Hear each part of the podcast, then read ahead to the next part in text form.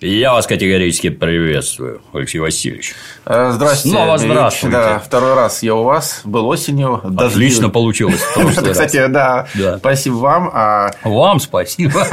Был очень такой э, дождливый сумрачный октябрьский день, а сейчас мороз, минус 9, любо-дорого смотреть, прекрасно идешь по Питеру. Всё преобразилось, Да. Нева, замерзшая, прекрасно, всякие... Неужто и там походили, нет? Э, Нет, туда я не полез, опасаясь за жизнь и здоровье, но но был близок к тому. Лед, лед такая соблазнительная история. Хороший, да. хороший лед в этот году. Псы-рыцари не дадут соврать. Да, Они не то, что попробовали.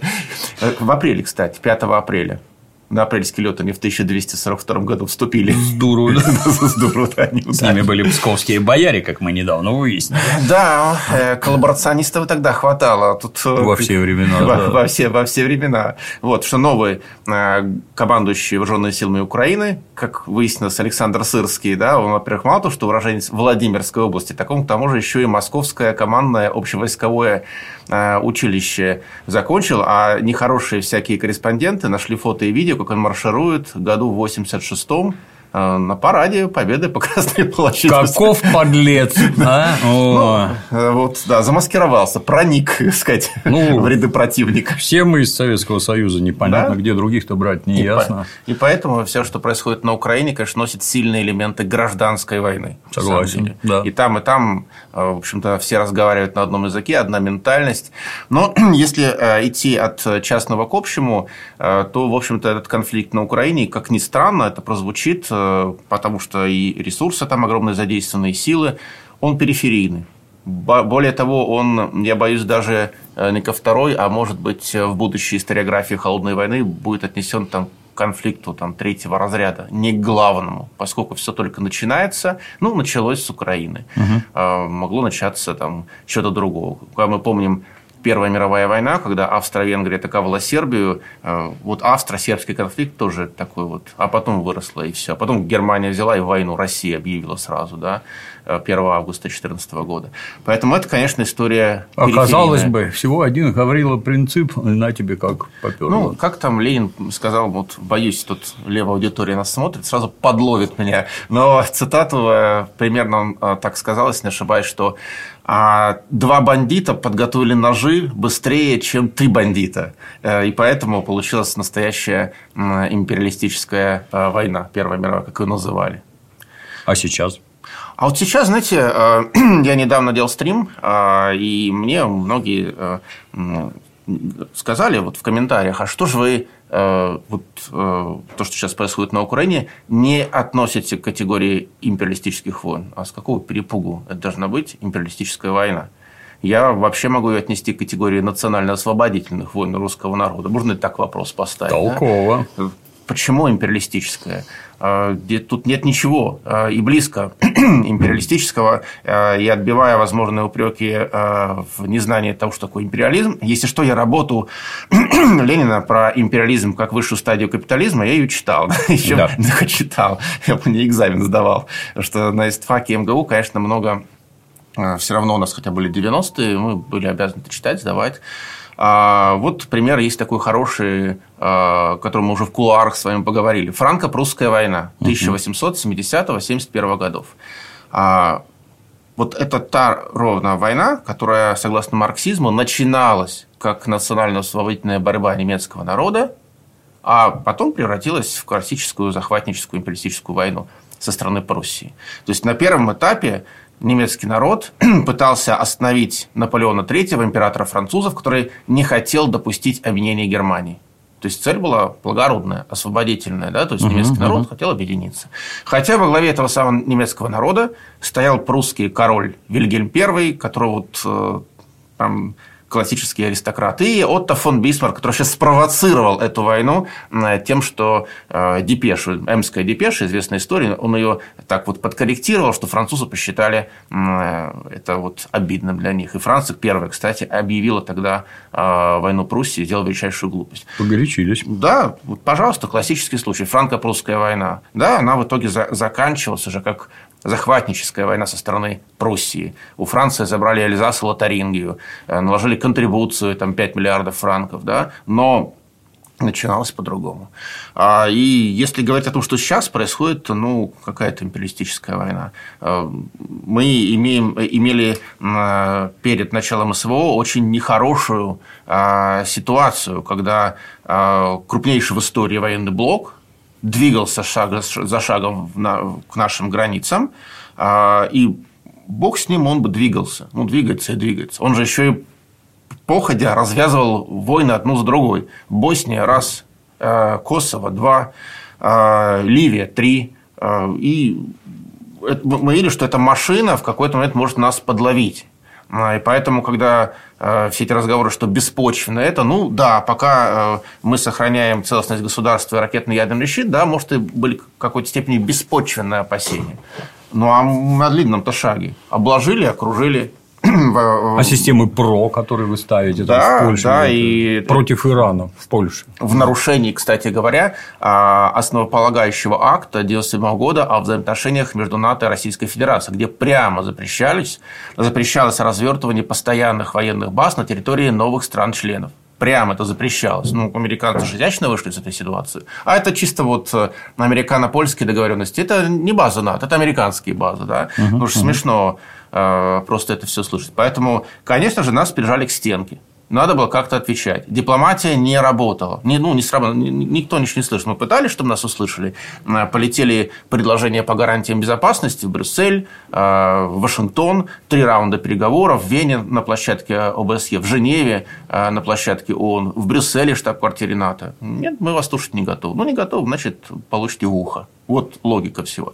Сейчас можно сколько угодно обсуждать там э, про военное планирование, про ход войны, что получилось, что не получилось, но а, ситуация, когда наша страна оказалась прижатой к стенке. А, вот, и Поэтому, мягко говоря, называть это империалистической войной и тем более проводить параллель с Первой мировой ну, там что, Российская империя была к стенке прижата? Или Кайзеровская Германия была к стенке прижата? Или Франция по Анкаре? А, никто там не был прижат к стенке. Там все понятно, что дело шло, что формировалась Антанта, что формировался четвертной союз, да, э, в итоге он таким стал, когда Болгария и Турция решили выступить на стороне германо-австрийского военного блока, да, а, что Германия отчаянно пыталась Россию перетащить из Антанты к себе, и последняя такая серьезная попытка была сделана в 1911 году во время встречи Николая II и Вильгельма II в Потсдаме, да, здесь же ничего подобного не было. Мы будем делать, как мы считаем нужным, ваше мнение нас не интересует от слова совсем.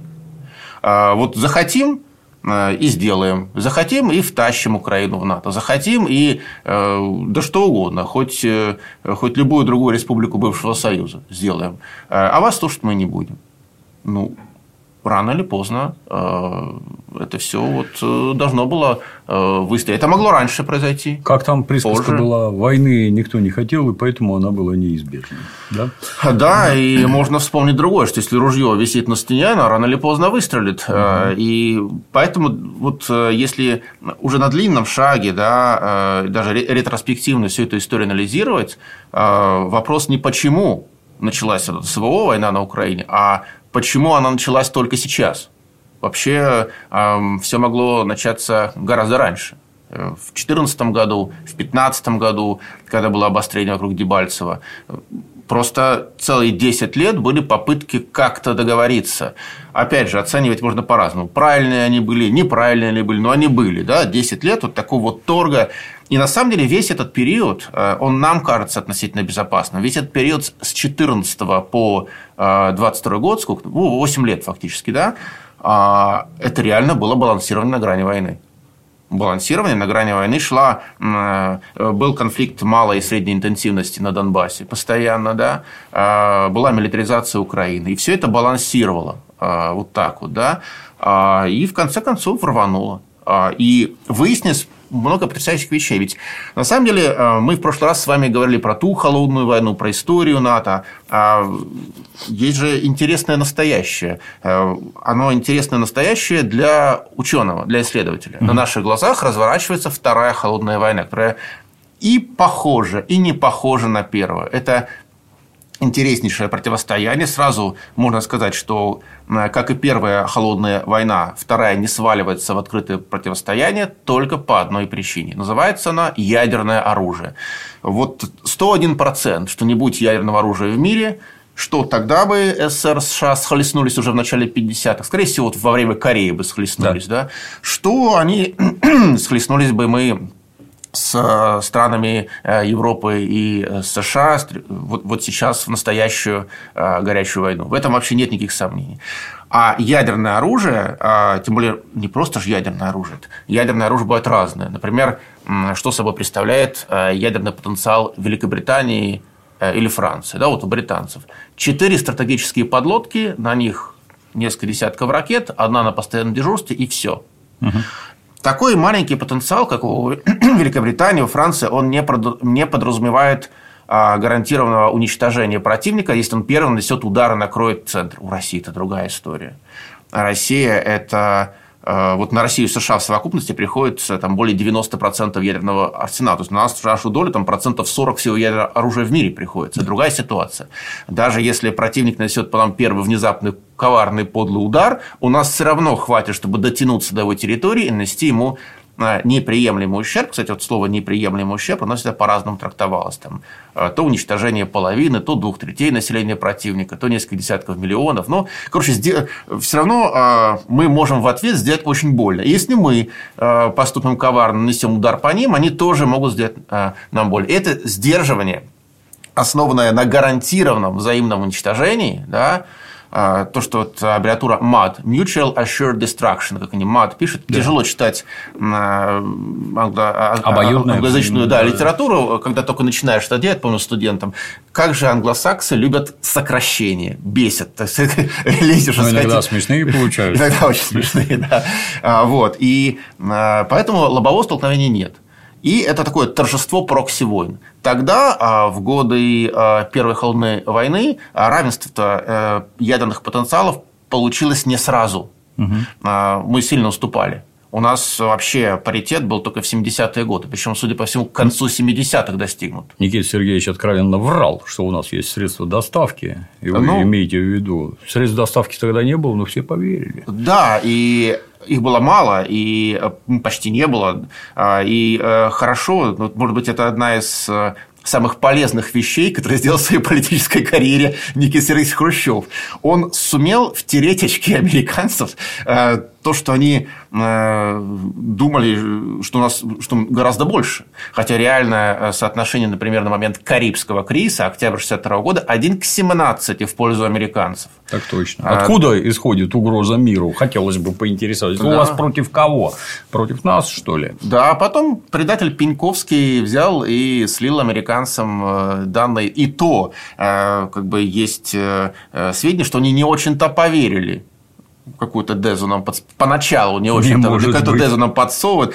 Вот. Но э, спасибо брежневскому руководству, оно сумело мобилизовать советский научный промышленный потенциал. К концу 70-х мы достигли паритета, американцы это признали, и поэтому мы пошли значит, по взаимному учету, сокра... Э, значит, ограничению роста, а потом мы планомерному сокращению, потому что наклепали же этого оружия столько, что вот, э, столько, может, и не надо для сдерживания. Да? Если да. нет противоракетной обороны, да, который вот э, важный кирпичик, договор по ПРО в начале 70-х был заключен, если у тебя нет противоракетной обороны, то столько не надо. А если есть, надо еще больше. Да. И поэтому то, что делают сейчас американцы, провоцирует, конечно, гонку ядерных вооружений. Но да бог с ними. А, значит, лобового столкновения не будет. А, торжество прокси-войн. В первой холодной войне это было меньше видно. Там все-таки на ее первом этапе, вплоть до, наверное, 70-х, был риск сваливания а, в горячую войну. Но там боялись огромной сухопутной советской армии. Ну да, мы нанесем ядерный удар, они как-то нам ответят, но Европу-то захватят. Угу. И что потом со всем этим делать? А, а сейчас мы уже вступили в эту холодную войну не просто с равенством американцами, с паритетом ядерным, но еще имеем преимущество в качестве носителей. Работающий гиперзвук. А, да, можно а, наших военных критиковать, что они проспали дроновую революцию. А, не только они, но они Все тоже. Проспали. Но, но это не оправдывает. Это должно быть лучше всех. Ну, да. даже если посмотреть на Израиль, который, ну, я как обыватель служу, проспал, отличная да. армия, прекрасные инженеры, наука от нас убежавшая. Даже там почему-то нет. Они даже на старте операции у них даже этих мангалов на танке приваренных не было. Но они не готовы были к такой, хотя вот тут уже второй год идет война на Украине, можно было там периодически в Телеграм зайти видео посмотреть так хотя точно, бы. Как все отлично а, горит конечно, и взрывается. Да, да. вот. А... Танки, между прочим, дорогие. Это там по два, по три, я не знаю, поскольку мерковая это стоит, но это миллионы долларов каждый. И если какой-то пацан в резиновых шлепанцах может вас это накрыть сверху, ну как-то странно. Ну, обидно будет, все да. прошляпили. Все, все прошляпили, да. Но тут как бы это не оправдание, что мало что все прошляпили. А ваша военно-техническая мысль должна быть лучше у всех. Тут оправдание то, что прошляпили, потому что все прошляпили, он такой странный, да, все побежали, и я побежал. Ну и чего? Ну, я бы понял еще, когда говорят, что почему у китайцев закупаем, что потому что только у китайцев есть эти неодимовые магнитики, на которых работают электродвигатели, ну, которые в состав электродвигателя ну, да. входят, а они никому не дают, все продают только, так сказать, готово. Ну, тут еще как-то понятно, но военная мысль-то, вы чего вообще? Подвесить, если эта дура поднимает 10 килограмм, ну, подвесь к нему противотанковую ну, да. мину. Ну, он прилетит, никто в него не Догадаться попадет. можно было, тем более опыт э, конфликта на Донбассе еще до СВО там уже использовались э, и с той, и с другой стороны эти дроны. Да, и... Вот э, для меня, я не успокоюсь, вот для меня еще непонятно. Я, с детства я любитель астрономии. Вот в астрономии еще это, в древней, когда фотографировали на фотопластинке, ну, ты там устанешь глазом-то смотреть. Вот фотокамера, пластинка, телескоп движется, небо движется, ну, звезды ползут, земля крутится. Вот он фотографирует через определенные промежутки времени. Потом эти пластинки берут, проявляют и фломастером обозначают неподвижные объекты и движущиеся. Вот космическая станция пролетела, вот там спутник пролетел, вот метеорит, вот самолет и прочее, и прочее. Все это видно, и все это руками делали. Когда появились э, электронные фотоаппараты, все это, естественно, упростилось. Вот примитивная софтина, которая это теперь называется искусственный интеллект. Примитивная софтина, которая стоячие объекты, не стоячие объекты. Вот она в три секунды там наложили друг на друга. Вот, вот это стоит, это движется. Ну, теперь переходим к самому главному. А вот самолеты из пенопласта. Они стоят 3 копейки. Вот, ну, шириной больше, чем мы с вами сидим.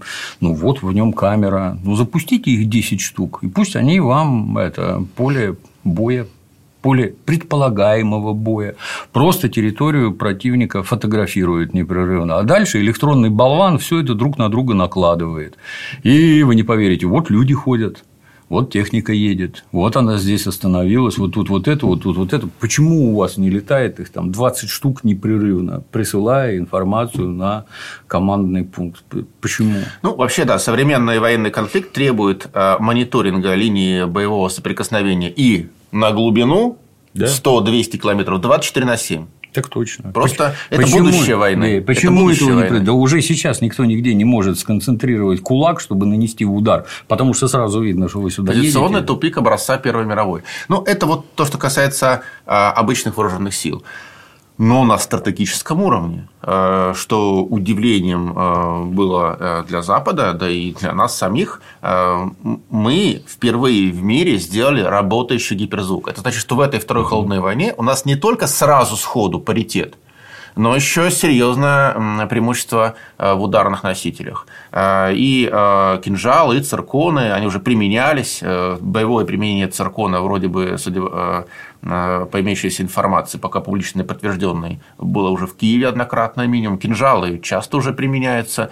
А, и вот... а в чем разница для зрителей? Чем так на циркон, носителе кинжал? циркон морского базированный, но, видимо, его на сухопутную как-то переделали. А кинжал это подвешивается к э, истребителю. Я помню, как отдельные, да, отдельные глумились, что это не настоящая ракета, что истребитель ее разгоняет. Ну, из-за мультиков они глумились еще, помните, а кто ж помните, мультики вот, вот э, да. в 2018 году показывали? Да, да, да. А что же вы хотели, что вам реальное боевое сучение прям покажет, как эта летит ракета и поражает, чтобы противник проанализировал видео и сделал? Ну, показали, mm. вот так мы можем. У Поверьте меня, на слово. У меня был ровно один вопрос. Какая разница, к чему его привязывают? К истребителю или к кораблю? Какой эффект конечный? Покажите. Конечно. Смогли перехватить? Нет. Ну, Нет, причем да. А как гиперзвук не нельзя перехватить? Да, Все да. эти рассказы, что а, можно перехватить гиперзвуковую ракету, это почти невозможно сейчас со временем будет возможно. Конечно, Наверное, разработать да, системы, да, да. которые будут все это перехватывать. Так вот, а, Получается, что на стратегическом уровне мы подошли к этой холодной войне, имея даже некоторое преимущество перед так называемым коллективным Западом, который вообще, строго говоря, не Запад, что входит там Австралия, Япония, Южная Корея, да, а, и не коллективный, что раздрай там будь здоров. Но есть такое а, устойчивое выражение – коллективный Запад. Да? Мы подошли к преимуществу. Но вот в обычных вооружениях тут все как, как бы недооценили характер современной войны. И вот э, что показал первый же периферийный конфликт, конфликт на Украине. Он показал э, вещь абсолютно немыслимую. Э, три года назад никто бы на Западе это не сказал. Он показал, что по своим возможностям оборонно-промышленного комплекса Россия превосходит все НАТО вместе взятое. Ну, тут и мы обалдели.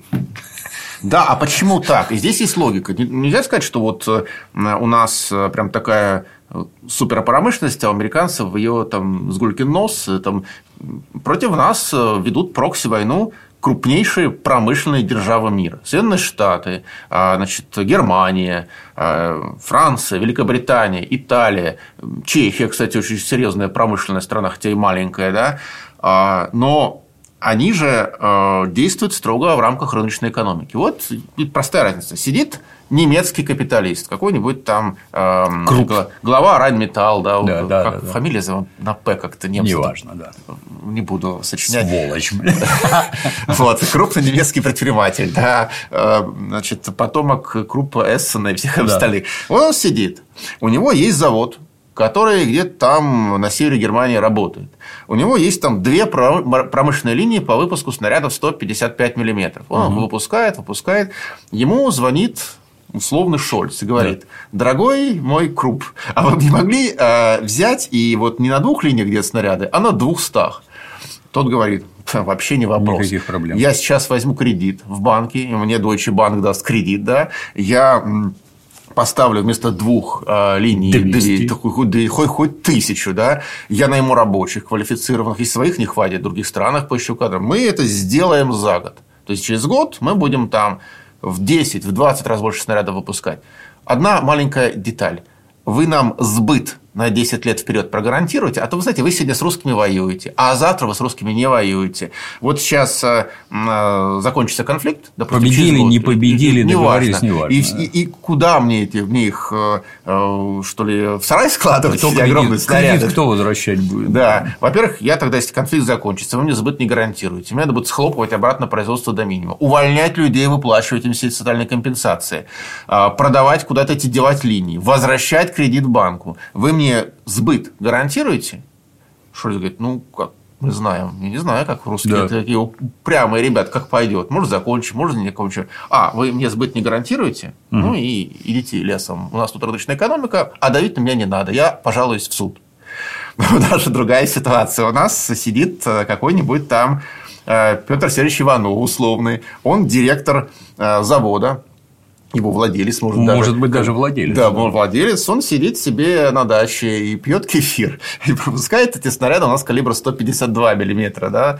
Он их выпускает, выпускает. Ему звонят э, и говорят, «Э, Слушай, дорогой, снаряда в армии не хватает. Он говорит, ну, я в курсе. А можешь ты... Ролики э, смотрел. Да, смотрел, да. Я тут в новостях в Телеграме сижу. А можете взять и выпуск увеличить в 10 раз снарядов?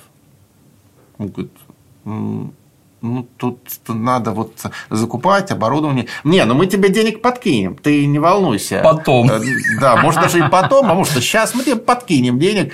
Ну, говорит, ну как же, говорит, надо, дорогой. Он говорит, ну, хорошо. Потому что дорогой Родина в опасности. Дорогой знает, что если он откажет э, людям, которым ему позвонили, да. и не будет расширять, ну, как бы... Можешь и это закрывать. Э, да, да можешь закрыть и вообще сдать дела.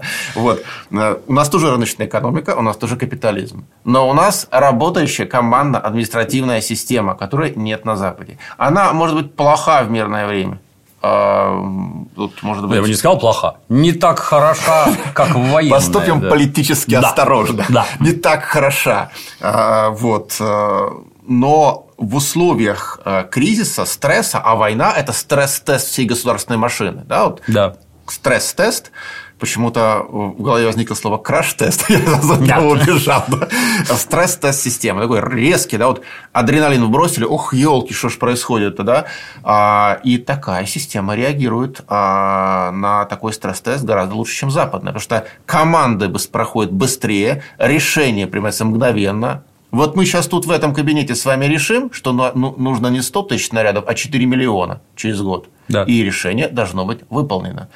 А, и, в общем, все.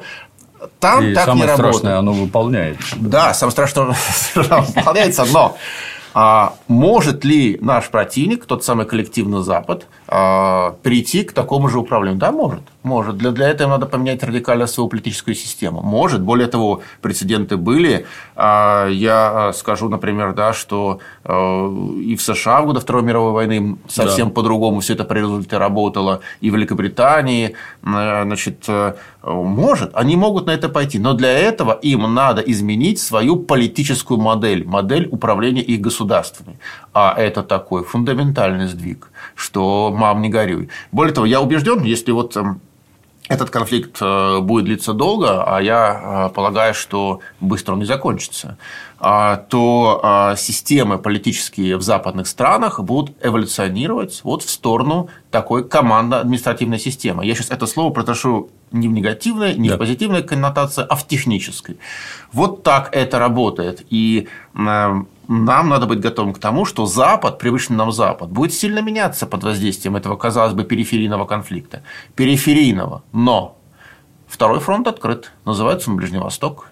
А, это вот э, вообще, вот если анализировать первый фронт Украина, да, периферийный конфликт, вот второй Ближний Восток, он более глобален, менее периферийен. Потому что, конечно же, вот недавно наш поспред в ООН Василий Небензи давал интервью британскому журналисту Сакуру, известному на BBC, в. А, и тот был первый, один из первых вопросов. Где сейчас вот самая такая конфликтная ситуация? Думаю, что скажет Украина, да, самая опасная. Да нет, Ближний Восток. Конечно, Ближний Восток. А, а почему? Ну, во-первых, что в плане экономики на Украину мало что завязано глобально. А на Ближний Восток много чего завязано. Простите, там Персидский залив, Армузский пролив с его нефтью, важнейшая транспортная артерия Красное море, такая бутылка, если на карту посмотреть, на юге узкий Бабель-Мандебский пролив, а на севере Суэцкий канал. И там огромный трафик мировой торговли идет. А, это нефть, это газ, это огромное население, вообще-то там а, а, превосходящее население арабских стран, вообще превосходит население России, Украины. Это огромный э, геополитически важный регион. И он начинает уже не подгорать, уже так полыхает, большого единого костра нет, но уже несколько дымов таких конкретных. Да? А, и, э, конечно же, сейчас э, э, я назвал... Вопрос от бестолковых, извините, что перебиваю. Да, ну, ну закрыли Суэцкий канал, а все поплыли вокруг Африки. А расходы ну, дополнительные. Ну, через некоторое время все равно же устаканится. Ну, да, вот, но будут издержки, рост, рост ну, значит... ну, наверное, не настолько смертельный, все-таки морской транспорт самый дешевый, нет? Рост, может быть, будет и небольшой. Но, во-первых, он скажется. Во-вторых, дело не в том, что закрыли. А, дело в том, что они ведь лупят нормально, прилично по судам. То есть идет активная фаза войны. Закрывали, закрывали его. Я вам скажу, когда его в истории закрывали. Говорят, если на пароходе повесить портрет Путина, не стреляют. Да, или Си Цзиньпина. Вот. Э, а, я вам скажу, когда его закрывали. Был период э, во время арабо-израильских войн. Э, канал, дай бог памяти, он закрывался в 56-м, а во время войны вот 67 -го года, когда шестидневный Израиль разгромил арабские армии, вышел на Синай, и на одном из берегов Суэца стояли израильские войска, канал, естественно, не работал, и он не работал, по-моему, до конца 70-х, большой, то есть примерно 10 лет Ого. он не работал. Все плавали вокруг Африки, вокруг. как в стародавние времена, э, как до 1869 года.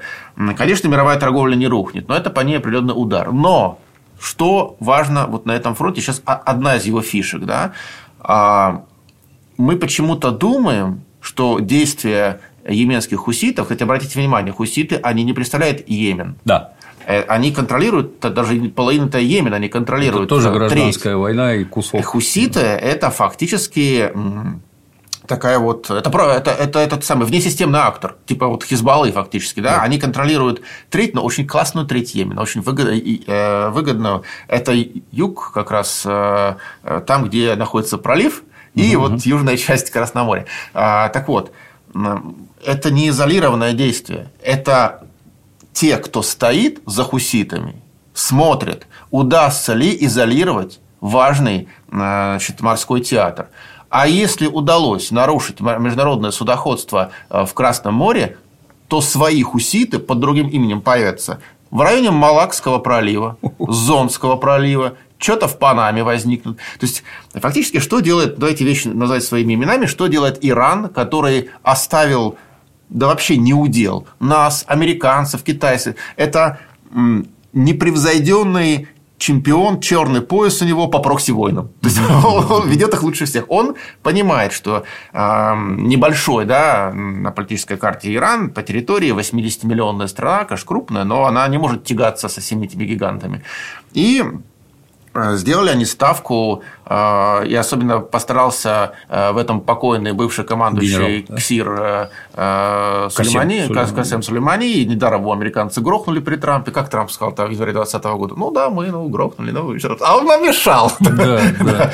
Вот, он, как все просто. Да, но система работает. Да? А Иран непревзойденный мастер прокси. У него инструменты один краше другого. Хезбалла, который с 80-х годов создавали, хуситы, а конгломерат целый э, проиранских шитских группировок, оперирующих в Ираке, Сирии. То есть напутал как щупальцем весь этот регион, тут кольнет, там кольнет. А вот э, бить Тактика по ему, а это не мы. порезов, да. Да, э, ему американцы прямо говорят, слушайте, вы оборзели, мы сейчас... А мы при Это не мы. Они, да, мы помогаем наши ребята, но они сами цели выбирают. А, они сами решают, э, мы не можем ими командовать. Вам ничего это не понятно параллель? Это Украина, классика. Uh-huh, uh-huh. Ведь в эту игру что показывает Второй фронт на Ближнем Востоке? В эту игру, когда Украина воюет сама, ну мы что, оружие поставляем, информацию мы даем. не сторона да? конфликта. Да, можно играть вдвоем. А, и вот Иран который является, конечно, основным противником Запада. И, кстати говоря, тоже давайте называть вещи своими именами, нашим союзником а, в этой холодной войне. Тут э, можно по-разному относиться к тому политическому режиму, который, э, который в Иране сейчас существует. Да? Там любить их формат теократического государства, не любить его, тут каждый волен выбирать сам. А, но ситуативно наши цели совпадают сломать гегемонию Запада, она не нужна, да, она начинает уже мешать и угрожать существованию наших государств. Поэтому а, у нас с Ираном наиболее тесные союзнические отношения. Так вот, Иран, а, у него Хизбалла тут, Хусита тут, группировки тут, и вот он ведет такую прокси-войну, и тут ему еще а, помог Хамас и внезапной атакой, а Хамас – это не иранский клиент вообще. Это клиент катарский, турецкий даже, да, это вообще вот Хамас э, в этом абсолютно точная информация, что Хамас никак с Ираном свои действия не координировал. Он просто ударил, чтобы привлечь себе внимание ко всей этой вот Палестино эм, израильскому конфликту. А Иран воспользовался ситуацией. Мигом подтянулась Хизбалла с севера и держит напряженности северную границу. Сразу стала пролетать по американским базам в ответ на американскую помощь. И вот сейчас американцы врезали по э, значит, этим э, проиранским шиитским группировкам в Ираке и Сирии. Помпа была за неделю, объявляли. Угу. Ну, против этих прокси-инструментов дисперсных бесполезно воевать с стратегическими бомбардировщиками Б-1 «Лансер». Ну, что он сделает? Он пролетит, э, дозаправится, подлетит, э, врежет, э, и чего? Это надо высаживать сухопутную крупную армию, работать на земле. А, а вот это американцы пойти сейчас не могут, у них нет ни сил, ни ресурсов. А, они могли бы сколотить, как они во время Второй войны в заливе сколотили 300-тысячную группировку. Ну, а чем ее вооружать? А где снаряды для долгой а сколько войны? это стоит? Сколько да. это стоит? А на Украину уже идут огромные траты. Тут еще это второй фронт. Но этот второй фронт э, пока распадается на такие конфликты отдельные направления. Тут, тут хуситы, тут э, Хамас, там Хизбалла, тут иранские э, прокси, хулигане, да, и все это но заметьте, как медленно, но неуклонно нарастает напряжение. Будут еще более значительные события на Ближнем Востоке. И, конечно же, это сильно отвлечет и докажет, что Украина – это периферийный конфликт. Но самое интересное, что и Ближний Восток – то тоже конфликт полупериферийный при всей его значимости. Так, так, так. А потому что главный фронт и главный нерв а, Второй холодной войны – это Восточная Азия. Восточная Азия. Вот главный нерв той холодной войны, первой, угу. Германия.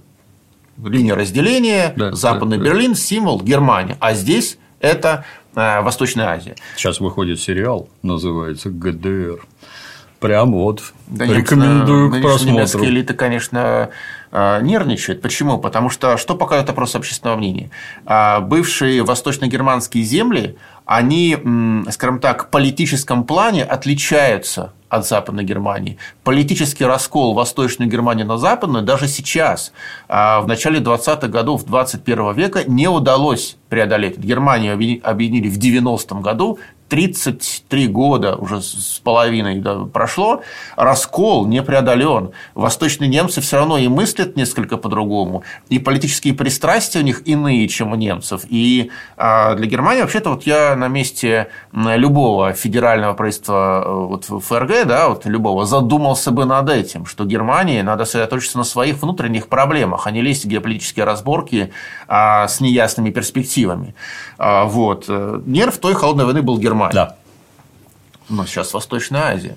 Тайвань. А, Тайвань как главный. Тайвань такой аналог условно очень аналог, э, потому что если провести прямую аналогию, будет шквал критики, условный, да. технический аналог западного Берлина. Угу. Это Тайвань, да, правильно. Но это Восточная Азия-то одним Тайванем не ограничивается. Во-первых, э, есть Корейский полуостров. И здесь, кстати говоря, а, КНДР ведет э, э, себя как, э, ну, выступает как союзник КНР. Как только что-то там начинается вокруг Тайваня, включается Ким и говорит, я эту Южную Корею... Минуточку. То есть, Пекин шлет сигнал Вашингтон. Ребята, мы договориться хотим мирно, но если вы будете провоцировать ситуацию на Тайване, а как американцы ее провоцируют? Очень просто. Они а, а, могут в любой момент дернуть за ниточку, и, например, какая-то тайваньская политическая партия, находящаяся у власти, возьмет и скажет, мы независимое государство. Для Тайваня есть одна красная линия. Сколько угодно можно говорить, что менталитет китайцев не прямая война, это там торговля, это такое уклонение, это компромисс. А армию держит просто так. Да, вот Путин Такеру Карлсону сказал в интервью, мы Карлсон его спросил, а вы не боитесь стать вассалом Китая? Ну, смысл был такой. Да. Тут, ты что, боятся? Не боимся, это все пугалки. А у Китая другая политическая философия, по-моему, сказал Путин. Ну, смысл был такой, да. что другая политическая философия философия. Но даже с учетом этой действительно другой политической философии у Китая есть триггер. Триггер называется независимость Тайваня. Как только Тайвань официально проглашает независимость, начнется большая война. Американцы... А чем он им так дорог? Вот какая разница? Какой-то остров сбоку, сколько там, 23 миллиона человек? 23 миллиона, да, кстати, да, где-то так. Зачем? Да. Что, с ними возиться? А... Или это репутация? Или ну, что? во-первых, микроэлектронная промышленность, которую так сразу а, за океан не перевезешь. Невозможно. Конечно. Оказалось, извините, опять перевью, оказалось невозможно. Выделены в США жуткие миллиарды, поволокли заводы заводы поволокли оборудование, внезапно оказалось, уже нет инженеров такого уровня, которые могут это запустить невозможно, физически невозможно. Это, это раз. проблема, да. А второе, на Тайване возбудились такая, если вы все это увезете, а мы зачем? Нет, не надо ничего увозить, ну, сказали тайваньцы. Американцы тайваньцам как скажут? Мы вам это привезли, да. мы не увезем, отдайте назад. Ну, не получается. Нет. Да, но еще и другое есть. Надо посмотреть на географическую э, карту мира. Угу. Тайвань – это центр э, контура сдерживания КНР. Вот центральная, помните, как в Первой мировой была такая центральная минная позиция в Финском заливе, там справа Ботнический да. залив, так сказать, спиной к Питеру стоять, mm-hmm. слева там Рижский, а вот центральная минная позиция. А, вот такую же роль играет Тайвань а, для США. У них вот эта цепь север на юг, Япония угу. с крупными американскими военными базами, и опорная эта, эта цепь дальше островов идет э, Рюку или Нансей, раньше назывались, э, между Японией и Тайванем, э, с опорной базой Окинава. Вот она идет Япония, и все это упирается в Тайвань, угу. и дальше идет Филиппины, Сингапур, получается такой контур. Китайский... Замечу, США при этом на другой стороне глобуса да, находятся. Китайский Тайвань – это выход китайского флота в открытый океан. Сейчас он контролируем. С угу. Тайванем будет брешь. Угу. Китайское, э, развитие китайской военной, военно-морской инфраструктуры на Тайване угу. будет означать э, дырку, тогда придется их сдерживать дальше. На Гуаме, там и Гавайи рядом, их не очень удобно сдерживать. Сдерживать тут проще. Ну, вот такая вот Япония с Окинавой, Тайвань, Филиппины, Сингапур и выброшенный вперед плацдарм в виде Южной Кореи небольшой, да, и вот система сдерживания просто рушится. Она для американцев важна. Американцам а, очень выгодна личная ситуация. С одной стороны, они говорят тайваньским элитам, вы пока сидите и независимость не провозглашайте. А с другой стороны, де-факто идут все с Тайванем как с независимой страной. А китайцы ждут э, и догадываются, что в какой-то момент, когда Китаю это будет очень невыгодно и неудобно, американцы сыграют на обострение. И, поним... и провозгласят независимость Тайваня, а Китаю в этот момент будет неудобно заниматься, ну, что-нибудь случится. Да? То есть, американцы хотят подловить момент. Uh-huh, uh-huh. Китайцы об этом догадываются. Но ведь китайцы э, вот тем, что отправляет пока вербально Кима в поход на юг, да. а они дают сигнал американцам. Ребят, если вы думаете, что в случае возникновения военного конфликта на Тайване это будет единственный военный конфликт в регионе, вы сильно ошибаетесь. Будет война в Корее, и еще кое-где. То есть кое вас это растащат Да, ведь все же обе стороны да. играют. Это самый главный фронт. И самый главный фронт, как и положено самому главному фронту, тихо спит и ждет своего часа. Может, дождется, может, не дождется. Ведь то же самое, если проводить аналогию между Второй холодной войной и Первой, было и в Германии. Угу. Главный э, нерв Первой холодной войны – Германия. Самое тихое место. В Корее значит, бои, во Вьетнаме бои, в Афганистане бои, на Ближнем, Ближний Восток вообще четыре арабо-израильские войны и куча обострений, да? значит, в Африка горит, э, значит, даже на Кубе Фидель Кастро появился, все вот так бурлит в котле. Германия, колючая проволока, границы, э, Стена. Стена. А потом э, тоже в начале 70-х подписали соглашение о четырехстороннем, ну, о, о статусе Берлина, Западного Берлина подписали четырехстороннее соглашение. СССР, США, Великобритания и Франция угу. легализовали присутствие союзников в Западном Берлине, договорились, как все это будут транспортные потоки перемещаться. Все. Э, в той, та первая холодная война не стала глобальной войной горячей. И поэтому главный фронт тихо спал. А вот сейчас не знаю. Сейчас, э, понимаете, тогда не было в Первую холодную войну такого количества еще одно отличие, да, прокси-инструментов и таких технических возможностей для того, чтобы прокси-инструменты им пользоваться. Ну, не было беспилотников. Вот сейчас э, идет, к примеру, эм, какой-нибудь э, корабль, условно американский. Ему условно прилетает дрон камикадзе на палубу. Бах! А кто это? А мы не знаем. Дети балуются. Да. На, на, на, Шалят. Шалят, да. Вот. Э, то есть сейчас а морские дроны, что они могут натворить на международных судах, если будут стаями бить э, танкеры, сухогрузы, балкеры. А ведь э, сейчас появилась технологии сильно продвинулись по сравнению с временами Первой холодной войны. Сейчас появился угу. целый набор инструментов «выбирай, не хочу» для вот таких прокси, которые там ни с кем не, э, не связаны. Э, При Все... этом я замечу, там же не надо утопить 150 кораблей меткими выстрелами, нет, про жуткие нет. пробоины, все. Нет. Раз, два, три, и этот Майерск пацаны, извините, все пошло. А страховка, удорожание, а ремонт. Точно, да. вот. И э, сейчас э, прокси-инструментарий более развернутый, да, и вот он вполне может быть э, востребован в Восточной Азии. Посмотрите, что творится сейчас в Красном море, как один из маршрутов чуть-чуть парализовали, шатнули. Да. А представляете, начнет шататься вот такая артерия, как, например, Малакские Зонские проливы.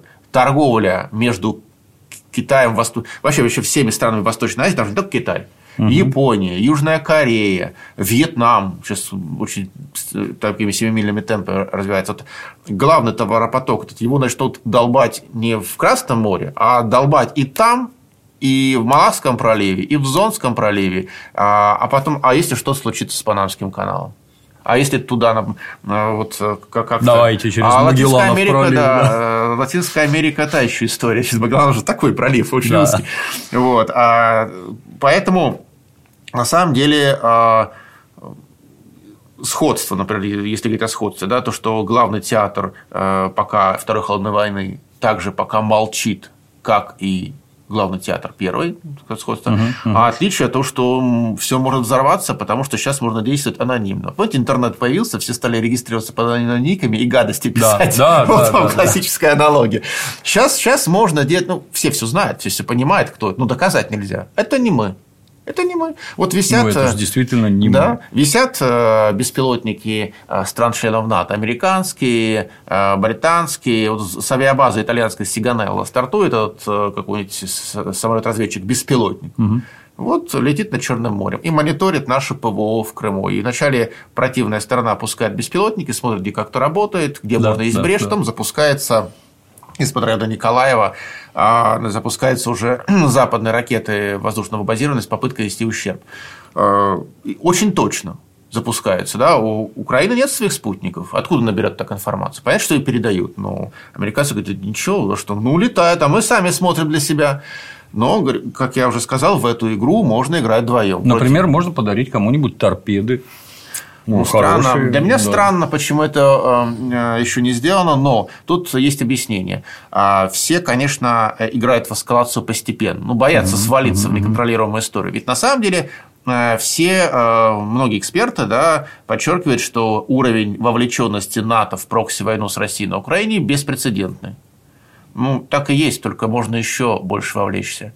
Э, уровень вовлеченности НАТО в войну на Украине пока уступает, например, уровню вовлеченности Советского Союза в войну в Корее.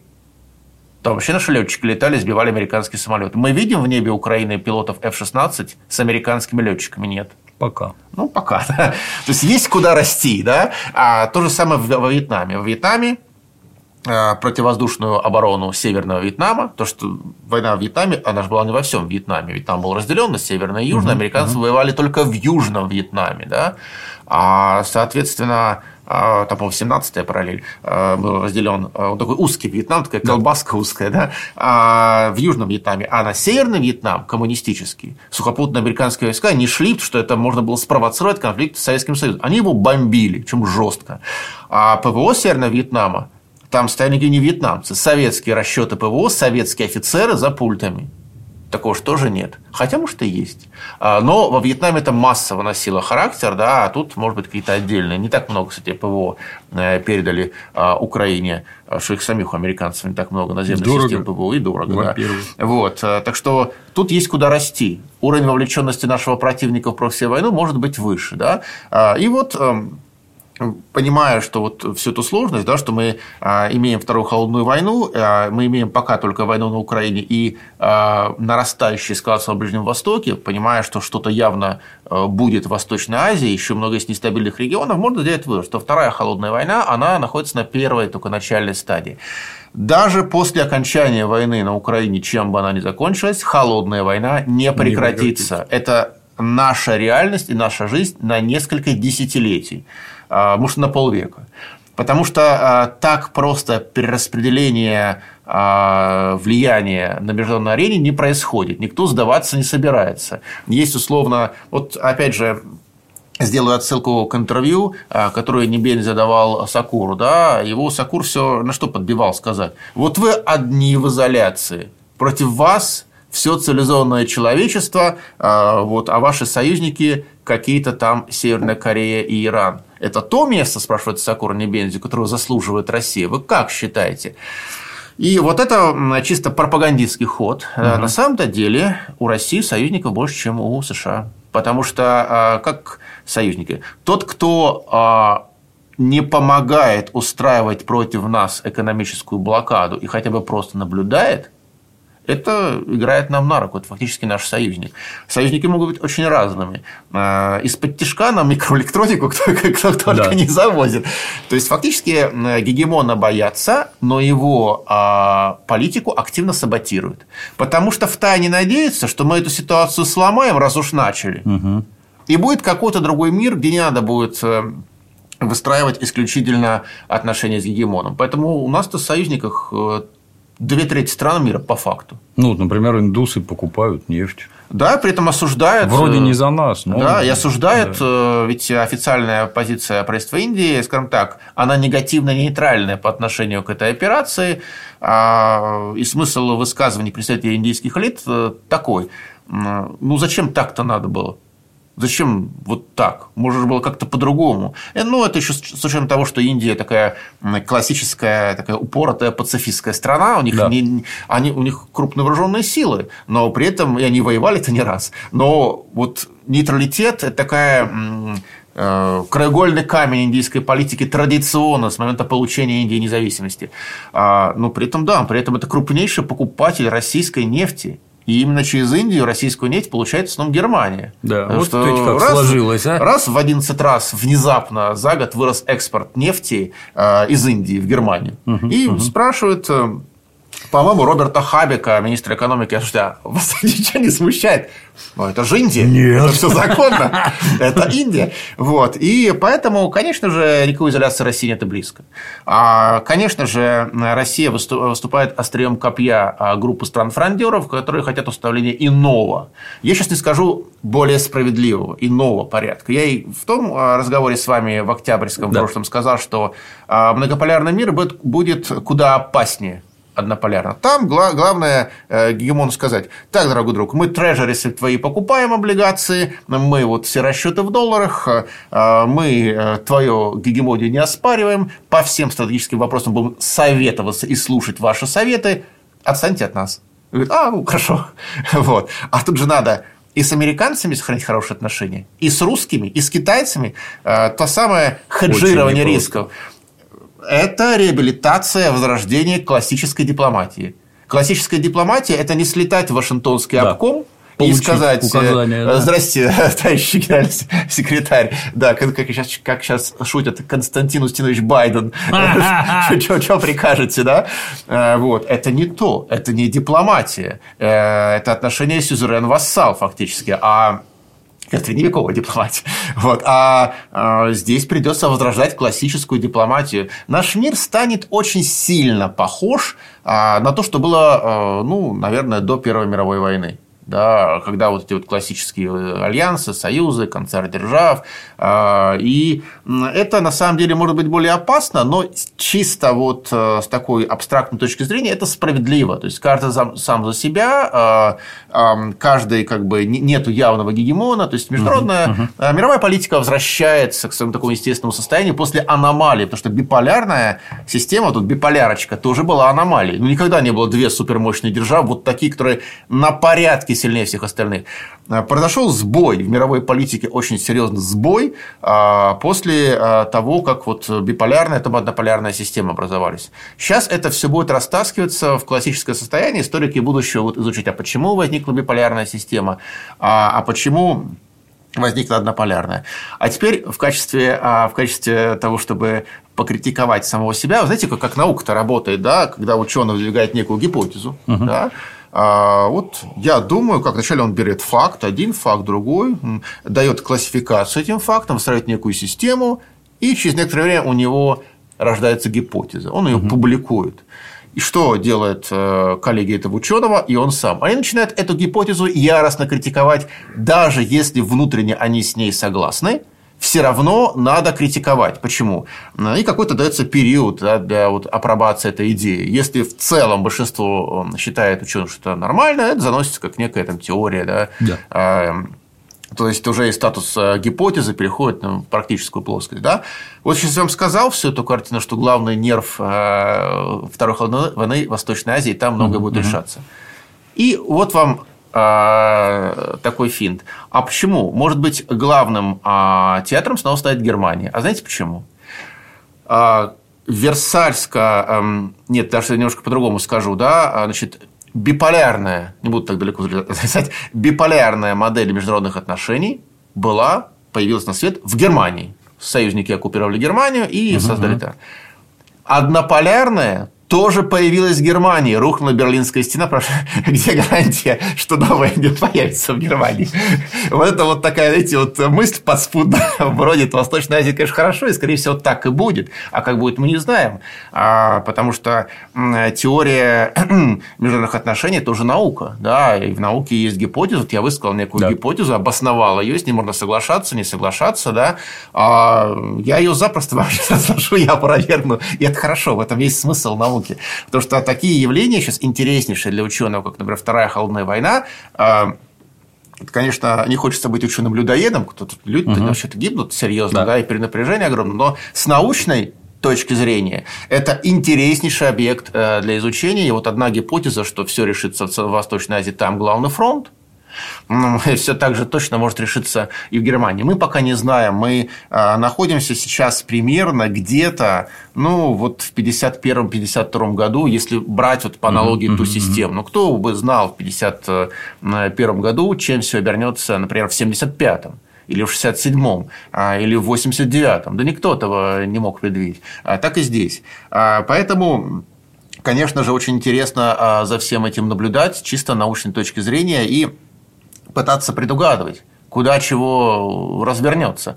Но то, что одной Украиной абсолютно точно вся эта история не закончится. Не закончится. И даже после завершения нашей военной операции, ну, де-факто это прокси-война России и НАТО даже после ее завершения, э, это на десятилетие. Э, вот, к примеру, холодная война, что первая, что вторая, это не обязательно постоянная конфронтация. Ведь холодная война первая, если ее препарировать, проходила саморазвитие, несколько стадий. Были вот стадии там, становления, консолидации, когда всего висело на волоске. Самые главные кризисы Первой холодной войны – это первые ее полтора десятка лет. Там, Берлинский кризис первый, 48-49 год. Война война, а еще до этого был иранский кризис. И, значит, второе, а, значит, э, война в Корее 2. А, третье – это э, ситуация страшнейшая на Ближнем Востоке с Суэцким кризисом доктрины Эйзенхауэра. Потом э, второй Берлинский кризис 58-61 годов, когда стену когда построили. Да? А потом вся израильские войны, все это кипело-кипело. А потом решили договариваться. А договариваться решили, когда к концу 60-х годов поняли, что это всерьез и надолго – что э, ни Западу сломать Советы не удастся, ни Советам сломать Запада не удастся. Ситуация зашла в мировой политике в тупик, и с той и с другой стороны это поняли примерно одновременно, давайте договариваться. Да? И поэтому 66 год заседания политического консультативного комитета э, Варшавского договора в Бухаресте, сигнал туда пошел э, такой, давайте договариваться. Кстати, там в это время была интереснейшая борьба э, группы Шелепина с группой Андропова, потому что в брежневском руководстве, а Брежнев поначалу занимал нейтралитет, был же другой план. Давайте не налаживать отношения с Западом, давайте восстановим отношения с маоистским Китаем и вместе врежем империалистам. Борьба шла где-то, кажется, году в 66-м, а к 67-му э, условная группа Андропова в итоге победила. Андропов – это курс на восстановление отношений с Западом, да, пошел оттуда. А, значит, а Шлепин был другой курс, да, наоборот. А, и вот э, пошел сигнал. НАТО отвечает, 67 год, доктрина Армеля, а, да, диалог с Востоком сигналами обменялись, с конца 60-х начинается заседание, э, собирается совещание по безопасности и сотрудничеству в Европе. Все это пошло, все это было подмазано э, тем, что Советский Союз стал именно с конца 60-х налаживать свои энергетические потоки туда. Продажа газа – это именно решения ключевые по э, экспорту советского газа угу. капиталистам были приняты как раз в конце 60-х на политическом Уренгой, уровне. Помар и Ужгород. Это строилось позже, но решение принимались в конце... Трубы концерна Монесман, все дружили. Да. Да. Ну, как бы это понятно, что все это заработало 70-е, 80-е, но политические решения принимались именно а, в конце 60-х. Так вот, а, стали договариваться, и в итоге а, подписали, холодная война уже не перестала носить такой опасный характер с конца 60-х. Все, точка, прошли. И дальше договор по ПРО, сокращение, контроль вооружения. Сокращения еще не было, они просто фиксировали потенциалы. Угу, Ограничение это называлось, угу. да. Значит, ОСВ, там все эти дела. И пик успехов 1975 год, 33 а европейских государства, а также два североамериканских, США и Канада в Хельсинки подписывают заключительный акт совещания по безопасности и сотрудничеству в Европе. Все.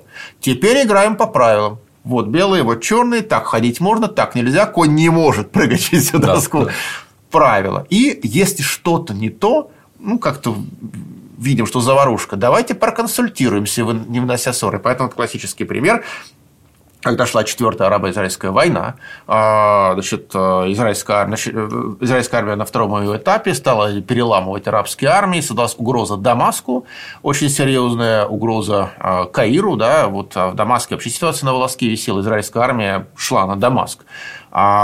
И в общем-то, Брежнев включил этот механизм. Он дал сигнал Никсону. Ребят, либо вы своего израильского союзника тихо, угомоните, тихо, да, да. угомоните, либо мы можем что-то сделать. И отправлена была эскадра наших кораблей к берегам Египта, кстати говоря, и там уже советские морские пехотинцы находились на борту. Мы готовы. Мы сказали, мы готовы, да. В былые это времена просто бы вмешались. А тут показали серьезность, позвонили в Вашингтон, говорят, ребят, мы хотим это решить. Вы же, мы же с вами недавно встречались, говорил Брежнев Никсону, мы же договорились все проблемы международные обсуждать совместно и приходить к согласованным решениям. Вот прекрасный пример. Даже предлагалось, был такой проект, что советские и американские войска будут введены в зону разграничения между израильской и египетской армией, и там будут выполнять функции миротворцев. В итоге там все Киссинджер это переиграл. Но а, сам факт, да, то есть договариваться. И в этой второй холодной войне тоже будет такая стадия. Мы не будем все время балансировать на грани войны. Нет, это исключено. А, можно там сколько угодно издеваться над западными элитами, которые какое-то качество потеряли. Нам бы полезно на свои иногда посмотреть. А, да. Но... А, на предмет качества. На предмет качества, да. Вот критикуя чужих, не надо забывать о своих. вот. Хотя они и свои. и вот тут тоже рано или поздно мы придем к стадии, а, скажем так, согласованного механизма обсуждения проблем. А пока идет горячая стадия войны на Украине, это вряд ли, потому что а, для становления Второй холодной войны Украина играет примерно все налоги условные такую же роль, какую для становления первой сыграла война в Корее. Но это все закончится рано или поздно, будут согласованы новые механизмы какие-то. Но в отличие от тех механизмов, тогда все было просто. Основной противник Советский Союз, э, тут Запад, Китай фактор еще был такой себе незначительный. А, но вот э, э, что касается... И поэтому тогда было проще механизм выстроить. Тогда выстроили вокруг Европы, СССР и его союзников и Северной Америки. И появилось это, это совещание по безопасности и сотрудничеству в Европе. Да, угу, подчеркну, угу. в Европе. Да? Сейчас так не получится. Сейчас есть Китай новая экономическая, ну и э, военная, политическая сверхдержава фактически, угу, да, угу. раз. То есть сейчас э, есть совсем другая Индия, вот сейчас а, а, есть а, иная ситуация совсем в мире, и поэтому эти новые механизмы консультации, согласования, в отличие от таких же механизмов Первой холодной войны, будут носить глобальный характер. То есть э, будет такой вот, а, как это назовут, не знаю, совещание по безопасности и сотрудничеству в мире, может, назовут, а не в Европе, да, но оно будет. И что знаково, а, вот э, то, что приезжал в Москву Такер Карлсон, а, это же не просто, как он, Карлсон говорит, три года я хотел взять интервью Путина, проклятая ЦРУ шпионила за мной, пыталась читать мою переписку и, и читала. даже АНБ. Да, сливала ее вот в интернет все. А, вот не хотели, но мы твердо решили. Вот такой образ такого Бэтмена да, с крылышками, который да. прорвался в Кремль тут. Якобы сам по себе якобы сам по себе, взял интервью у Путина, и тот только сразу согласился. А, Карлсон? А давай. давай. А что у нас там Пестака вижу, как Путин Пескову. Звонит, говорит, Дима, а что у нас э, это у нас в четверг вечером? А ничего? Карлсон, гони сюда. Хотя где-то тоже в отеле выйти. Он Four Seasons жил, бывшая гостиница Москва. Вот. Непонятно, зачем они снесли здание, здание 30-х годов. Загадка, да. Вот. Покойному Юрию Михайловичу надо задать вопрос, но покойный покойниках мы плохо не говорим. Да. вот. А, и раз, значит, э, иди сюда, Карлсон. Конечно же, нет. Такер Карлсон – это инструмент. Может, у него там есть политические амбиции, там уходят упорные слухи, что он якобы будет вице-президентом в администрации Трампа. Ну, я бы может. это поспорил, может, и будет. А, вот. А, но э, он инструмент, конечно же, крайне популярный, один из там, самых популярных в мире интервьюеров с гигантской аудиторией. Но но за Карлсом стоит Илон Маск, э, который приобретением э, Твиттера, который он в X э, переименовал, да. получил независимую платформу, ну как независимую, свою, да, свою, да, да, свою платформу а, с огромными сумасшедшими охватами. И теперь, это, кстати говоря, э, медийная война соцсети против традиционных медиа. Соцсети против американского телевидения. Американская соцсеть X, бывший Твиттер, против американского а, телевидения. И соцсеть выигрывает. А, и вот он дал ему платформу, обеспечил. Просто так Маск это сделал. Маск это... сказал, что денег с этого интервью поднял уже больше, чем с Тесла. Ну вот, да, как он сидит, Маск видит Карлсон, говорит, ну хороший мужик, а? значит, а чем бы не помочь, да? А давайте я вот ему помогу. Нет, конечно, а, Илон Маск а, и его социальная сеть Twitter – это фактически главная медийная база трампистов сейчас. Фактически пиар-директор предвыборной кампании Дональда Трампа – это Илон Маск. И вот э, в Америке ж э, тоже понимаешь, что рано или поздно надо как договориться. Был, угу. Была у них я бы сказал, сказочная, в кавычках, надежда, абсолютно нереалистичная, что удастся перебросить на Украину несколько сот танков, что-нибудь подкинуть, и они сломают хребет русской ну, армии. Ну, сейчас. Это немножко смешно. Ну, хорошо. А, во-первых, у них и шансов-то не было к Азовскому морю прорваться. Ну, допустим, гипотетически прорвались. А дальше что? Танковые а, колонны украинской армии пойдут к линии через Курск. На Ростов, да, Москву, Москве. Да. Ну, это э, как бы очень бесперспективно. Но попытались. И сейчас, сейчас э, э, Трамп и трамписты, а, ну, тут Трамп опозатная фигура, но есть такие, такое понятие уже как трамписты. Это значительная часть сейчас уже республиканского истеблишмента. Они понимают, да, русские нам ну, не друзья, скорее всего, и противники. Да. Ну, как-то надо нормально общаться. Ну, но если не получается. Да, давайте как-то да, расставим. И поэтому, конечно же, это сигнал э, очень сильный, с одной стороны. А, мы им послали сигнал через интервью а с другой стороны, и они нам послали, то есть э, сейчас, как раз это понятно, что делается в преддверии выборов, сейчас, э, уже сейчас республиканские элиты ищут точки диалога, держа в уме свою возможную победу с русскими. Uh-huh, uh-huh. Ну, давайте как бы значит, э, договариваться, что вы хотите. Я, кстати, понимаю какой а, пакет лежит, а, могу ошибаться, опять же, да, у Трампа к нам. Угу. Да признает он э, за Украиной нейтральный статус, внеблоковый. Американцам да подписать такую бумажку, да пожалуйста. Это никак не влияет на безопасность США, что Украина будет нейтральным государством. И новые регионы в составе России он запросто может признать. У меня сразу на ум идет анекдот, как официант подходит к столику, вот ваш чек, и такой поддатый клиент, а как это у вас так получилось? Ну, значит, не получилось. получилось да. Вот так и тут. Ну, не получилось, да. Дальше вам гадить с другой стороны будем. Что не так-то. Ну, да, и тут просто это попытка создания выхода, вот как после войны в Корее, а, то же самое же было, да, вот война в Корее, а, в которую Сталин вначале влезать не хотел, да. но потом влез в итоге. Да. И там же было просто бойня настоящая, там армии, э, значит, со стороны э, там, Китая с маленькими вкраплениями северных корейцев, там армия больше шла под миллион, с той стороны стояла немногим меньше южнокорейская с так называемыми войсками ООН, которые угу, угу. реально были американские войска, войска их союзников, даже турки там были, кстати, воевали в Южной Корее.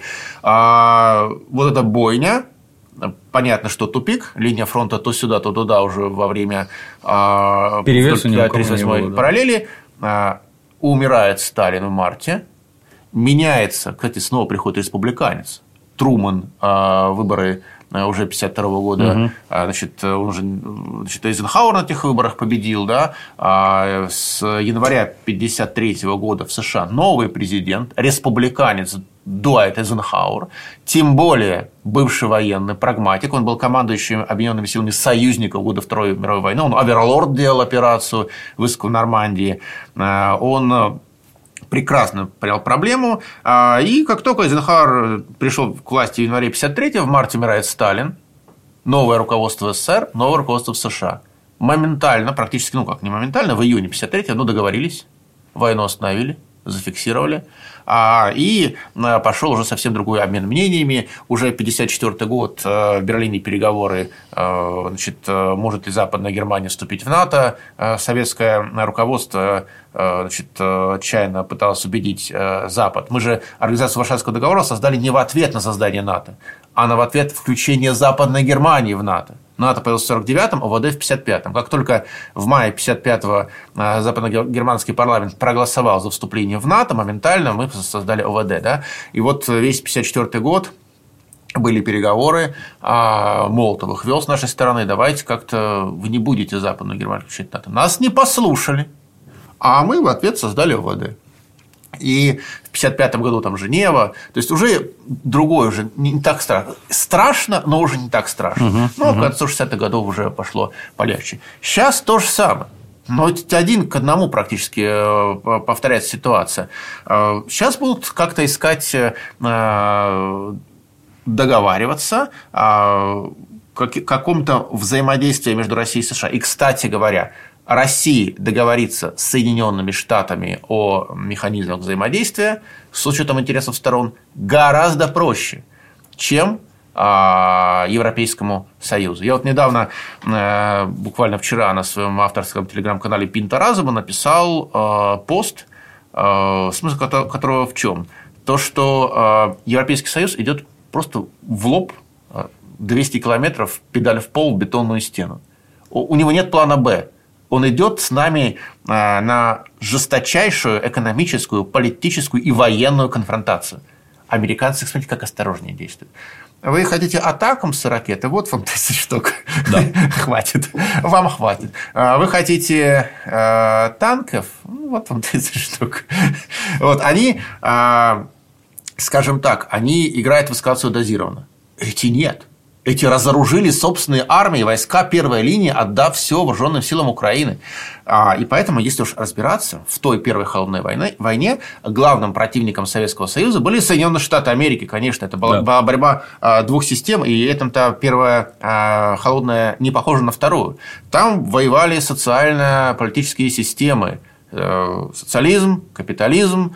А, здесь нету таких фундаментальных вот экономических разногласий, что там, а, что тут капитализм везде, да. да? Он разный, но он капитализм. Так вот, тогда главный противник СССР был США. Сейчас главный противник России – это Европейский Союз. Не отдельные страны Европы. Взять там Венгрию, даже ту же Польшу, Германию, при всех сложностях а, а, и то, что некоторые из этих стран к нам враждебно настроены, это все-таки не такая угроза.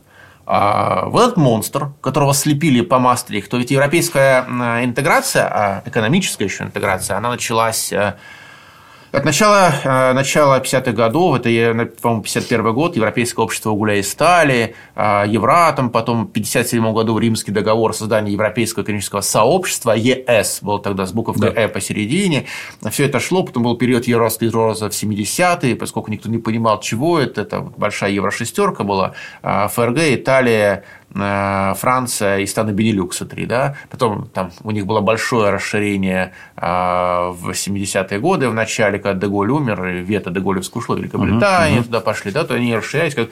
но потом 85-й год, ключевой момент, Мастрихтские соглашения в 85 году подписаны, в 92-м вступили в силу. И вот тут, в 92 году, одновременно с распадом практически СССР, родился политический Европейский Союз. Изначально этого не предусматривалось. Европейская, западная, еще тогда, еще тогда западноевропейская экономическая интеграция создавалась для того, чтобы компенсировать там потерю колоний тем же французам, да, восстановить разоренное войной хозяйство, а, как-то понять, как в этом мире, где два гиганта СССР и США живут жить, да, то еще Деголь-то мечтал, ЕС – это третья сила какая-то там будет, кто будет маневрировать, выискивать uh-huh, европейскую выгоду между этими двумя слонами, советским и американским. А, это была чистая экономика. В 92-м возникла политика. Мы прозевали этот момент. Понимаете, мы так боялись НАТО, и выясняется, а почему? НАТО на поверку оказалась кучкой испуганных бюрократов. АТАС. Все ж думали. А Европейский Союз оказался монстром, который реально э, вот э, с максимальной степенью упоротости ведет настоящую войну против нас. Когда вот, э, помните, этот Евромайдан, тени да, толкает да, 13 да, да, года, э, ведь наше политическое руководство неоднократно спрашивали, а вы против вхождения Украины в Европейский Союз? Да хотят, пусть входят. Мы только границу нашу таможенную поставим, хотят, угу. пусть входят. Пожалуйста, угу. нет проблем. Но НАТО ни-ни. Так вот, практика показала, это никто не мог тогда угадать, что Европейский Союз и НАТО и сравнивать нельзя. Говорю, НАТО – кучка испуганных бюрократов. Европейский Союз имеется в виду вот не конгломерат стран, а именно наднациональная да. европейская бюрократия. А, это абсолютный а, противник России, который вот играет... США играет как? Мы вас сейчас подослабим, угу, угу. А, чтобы сильно там Китаю не помогали. Ну, в принципе, а что? Ваше существование, говорят американцы нам, нас устраивает. Ну, по барабану, что вы там делаете. Вы только вот э, нам вызов не бросаете. Хотите же, доживите. А мы тут своим делами будем заниматься. Нет, Европейский Союз играет с нами. Это э, игра с нулевой суммой. США играет традиционно, есть такое понятие, э, вы, конечно, прекрасно знаете, win-win game. Да? То есть, ну, вот выиграем мы вам, и нашим, здесь, и вашим. Да? Вот классический Киссинджер э, покойный. Да? Что говорил Киссинджер? Как войну на Украине остановить? Ну, раз русские такие негодяи пошли походом на Украину, ну, вот мы возьмем Украину в НАТО. Но Крым, вы же понимаете, что Крым-то русский. Ну и что вам, отнимать Крым от России, рисковать, что Россия взбрыкнет и начнет просто выжигать все вокруг с ядерным оружием? Нам это не надо вообще никак. Давайте, формула Киссинджера простая. А, Крым и, возможно, Донецк, Луганском, нехай уже идут к России, угу, но угу. Украина в НАТО. И вообще, как говорил Киссинджер все время, даже в прошлом году даже, нам надо придумать такую модель взаимодействия, чтобы в русских все равно вписать как-то вот эту однополярность. Вписать, чтобы они играли по правилам. А да, мы будем держать пистолет, заряженный у хвиска. Ну, стрелять-то мы не будем. А зачем? Чтобы этот монстр рухнул. Там проблемы с ядерным оружием. Там проблемы с скалом. Нам это зачем? Вы должны быть достаточно сильными, чтобы удерживать свою государственность, но достаточно слабыми, чтобы не бросать нам вызов нашей глобальной гегемонии. Живите. Европейский Союз другой. Вас не должно быть вообще идеальный мир а, евробюрократии, это действительно вот те самые страшилки, которые нас все время пугали. Расчленение России на некую группу государств. При этом французские элиты об этом не думают, а немецкие тоже. А австрийские, тем более итальянские. Нет, об этом думает та самая, то самое порождение. Евробюрократия, наднациональная элита. А, и вот это самый страшный враг. У нас такого не было. Это реально угроза, огромная опасность для нашей страны. Это самый страшный враг в этой войне. Поэтому, потому что он а как же нам все время объясняли, что это злые американцы? Ни в коем случае не хотят допустить взаимодействия России и Германии, что а русские вот... ресурсы, германские технологии дадут вообще какой-то нечеловеческий рост, поэтому этого допустить так... нельзя. И газопроводы взорвали американцы. Да, ну правильно, все, они действуют в своем прагматическом стиле. Они взорвали трубопроводы, чтобы Германия не зависела от России. Потому что немецкие элиты, немаленькое количество представителей немецких элит – они готовы с нами играть в взаимовыгодное сотрудничество. Они вообще, э, многим из них э, и в страшном сне предъявится расчленение России. Зачем с русским можно торговать, обмениваться, развивать там технологии. Угу, угу. Все нормально. Но это не входит в планы вот этой самой наднациональной бюрократии. Они построили машину Европейского Союза, строили медленно, с 92 года, э, в 90-е по нарастающей, а в нулевые и дальше они пошли с нами в открытое противостояние на Украине а в 2013 году, уже первый раз нам бросив вызов. Потому что это огромная машина, объединенная мощь всей Европы фактически, а она базируется на двух слонах. Первый ее слон а, – это чисто внутриевропейский. Отнимать полномочия у местных правительств, укреплять свою власть. То есть они выкручивают руки национальным правительством, там есть группа государств-доноры, них забирают, и э, значит, группа государств, которым они эти донаты шлют угу, и угу. привязывают их к себе. Типа вот Венгрии, да? Греции. Греции, да.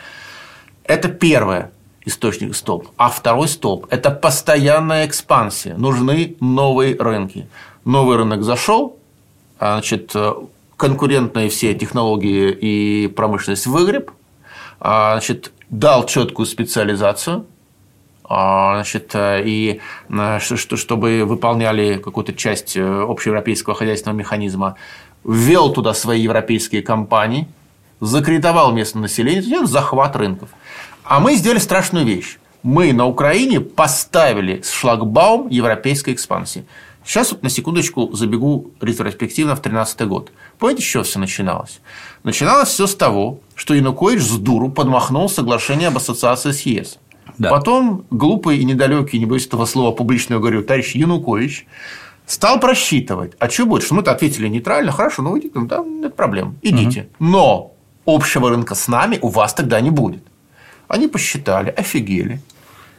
А Хорошо поскольку... ли будет в кружевных трусах? Да. да. И вот они а, раскручивали, а поскольку они уже до этого раскручивали у а, украинских граждан эту идею а, Европейского Союза, вышли, их грамотно поддержали, и получился Евромайдан. Но его спровоцировало именно Европейский Союз. Когда говорят, американцы сыграли решающую роль на Украине. На втором этапе – да. Помните резкие слова Виктории Нуланд, которая метнулась в Киев, когда был Евромайдан, и она там грубое неприятное слово в адрес ЕС. Фак ЕС, да. Да, так не Я под помню, камеру. Да, да, да. А знаете, что это означало? То, что зам госсекретаря США сказала, эти идиоты-европейцы втянулись э, в кашу в эту с русскими в притягивании каната. Угу. А поскольку селенок мало, разбираться теперь должны мы, потому что они союзники. Вот что за Нафига? Поэтому я абсолютно четко угу, угу. понимаю, да, что Евромайдан – это действительно Евромайдан. Его а, ну, выход был на самом деле спонтанный, может быть, людей, э, которым просто накрутились. Это не будет евроинтеграции. Угу проклятый Янукович, да? Да, да, да. Их поддержал Евросоюз, а когда каша пошла уже завариваться, тут, конечно, подключились США и их спецслужбы, и они сами, и на втором этапе, конечно, решающую роль сыграли США. Но они пошли вторым эшелоном. И вот первое открытое столкновение России с этой объединенной Европой – это Евромайдан. А сейчас мы с ними в войне. А европейцы, американцы, гляньте, они даже соскакивают с финансирования Украины сейчас. Вот этот вот украинский вопрос попал в эти жернова э, двухпартийной борьбы, э, вот, и они пытаются соскочить, не факт, что получится, но может и получится. А может и получится. А может и получится. Европейцы даже вопрос так не стоит. Вот вам, вот да, вам. Да, да. Они идут в банк они просто идут в банк против нас в лоб. И не надо недооценивать. Да, у них э, слабенькие вооруженные силы. Да, у них пока еще не развитая военная промышленность. Но вот помните, мы начинали разговор с того, что вот командно-административная система. Да, да, да. В Америке очень сложно создать такую командно-административную систему. Это страна бесконечных выборов и политического плюрализма. Когда одна сила начнет такую систему создавать, вот демократы пробуют через легализацию незаконной иммиграции расширить свою электоральную базу. Ведь почему республиканцы сказали, «Э, мы закроем границу? На какой ляд вообще эта граница им далась? В чем фишка? В том, это еще Обама начал эту политику проводить, в том, что федеральное правительство США, а именно демократические администрации, нарочно поощряет нелегальную миграцию. Они фактически создали благоприятные условия для перехода границы из Мексики. Что, американские а, а, правоохранительные органы не могут перекрыть границу с Мексикой? Странно. Ерунда. Нет. Это поощрение. А дальше, через некоторое время, мигрантов легализуют, и это электорат именно демократической администрации. А, мигранты легализованные в основном голосуют за демократов. А, таким вот нечестным способом Обама, сейчас Байден пытается расширить электорат демократов. Поэтому для республиканцев это принципиальный момент. Мы поставим здесь э, ваш шлагбаум.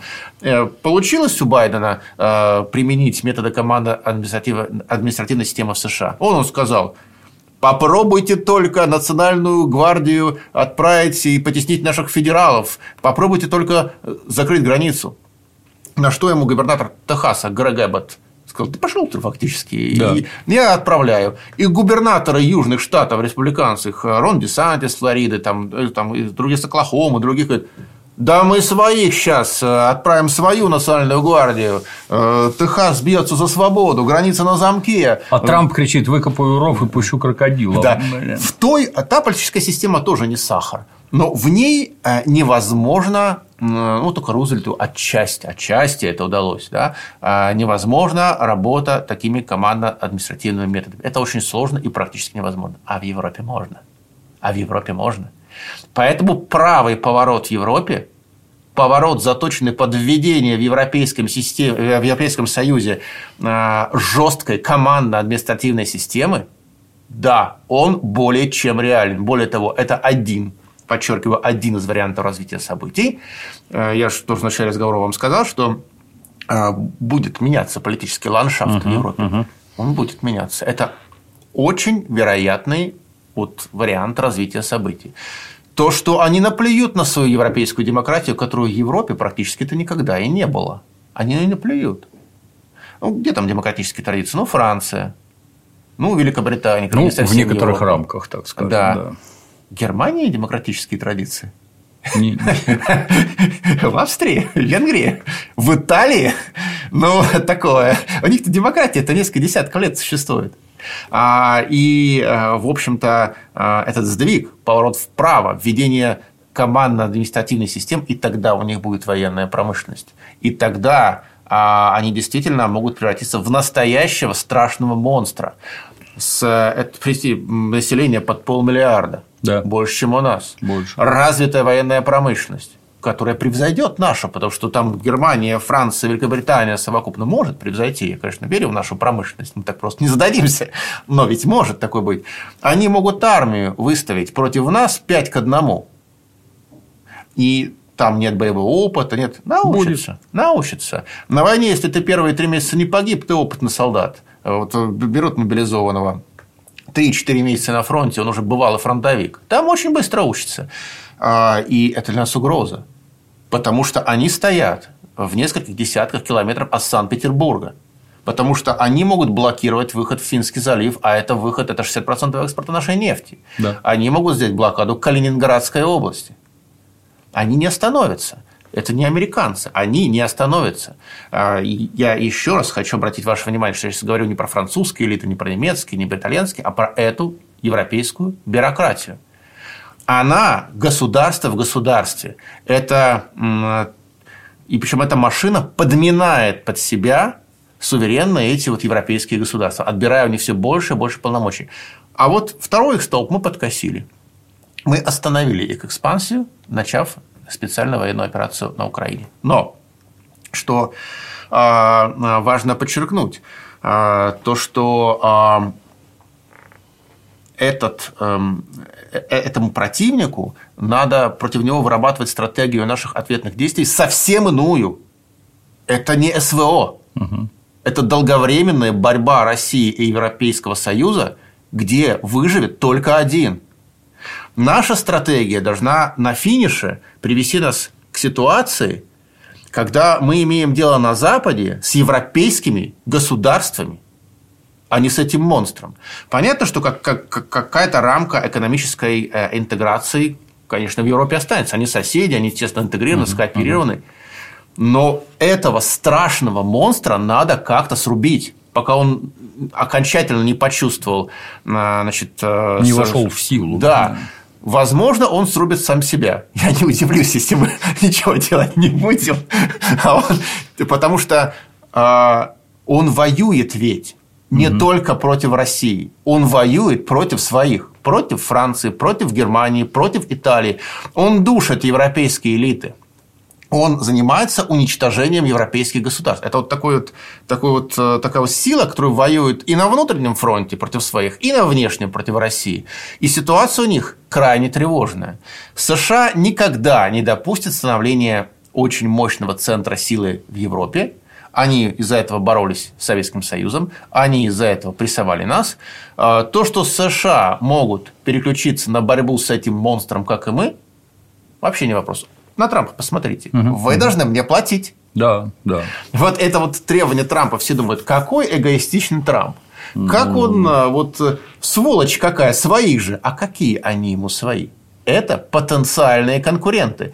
Прохлопав рывок Китая, американские элиты меньше всего хотят прохлопать рывок Европы и превращение ее в такое авторитарное образование с мощной армией, мощной промышленностью и стратегической самостоятельностью. Не хотят этого американцы. Да. А, и поэтому а, они могут вербально заявлять все, что угодно, но они постепенно начнут а, вот э, этот фарш с Европой проворачивать назад, они начнут сдерживать Европу. Не на словах, а де-факто.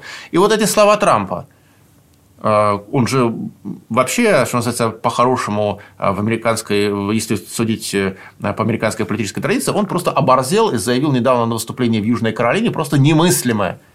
Его как бы такой диалог, он, привел свой диалог с одним из европейских лидеров, неназванным, а, и тот ему говорит, а если мы вам не заплатим, вы будете нас защищать?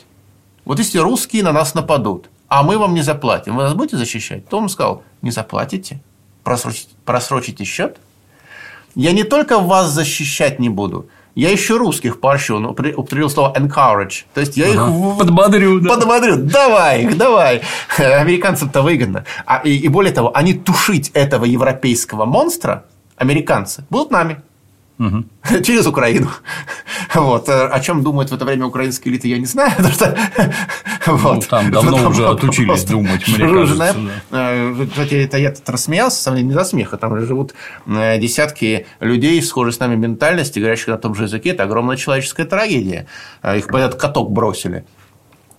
И поэтому, поэтому американцы же делают, что администрация Байдена сейчас – что то же самое будет Трамп, сами вовлекаться по минимуму, только если у европейцев на Украине будут проблемы. Угу. Говорит, Ваша война. Платите, вооружайте. Оружие вы не производите, у вас его мало. Купите у нас. Да, да. Мы, мы готовы. Под ваши деньги мы откроем любые производственные линии. Утроим, удесятерим выпуск снарядов. Все для вас. Но если по Чечане, надеюсь, этого не произойдет, противник нас начнет на Украине переигрывать, американцы тут же уравновесят шансы. Им главное, чтобы э, с одной стороны э, мы в случае решительной военной победы, победы на Украине не вознеслись, угу. но и победа Европейского Союза им тоже там не нужна. Их идеальный сценарий, что мы э, что Россия в борьбе с этим европейским монстром себя истощит и будет еще несколько десятилетий ни на что не способна, на Украину вообще плевать.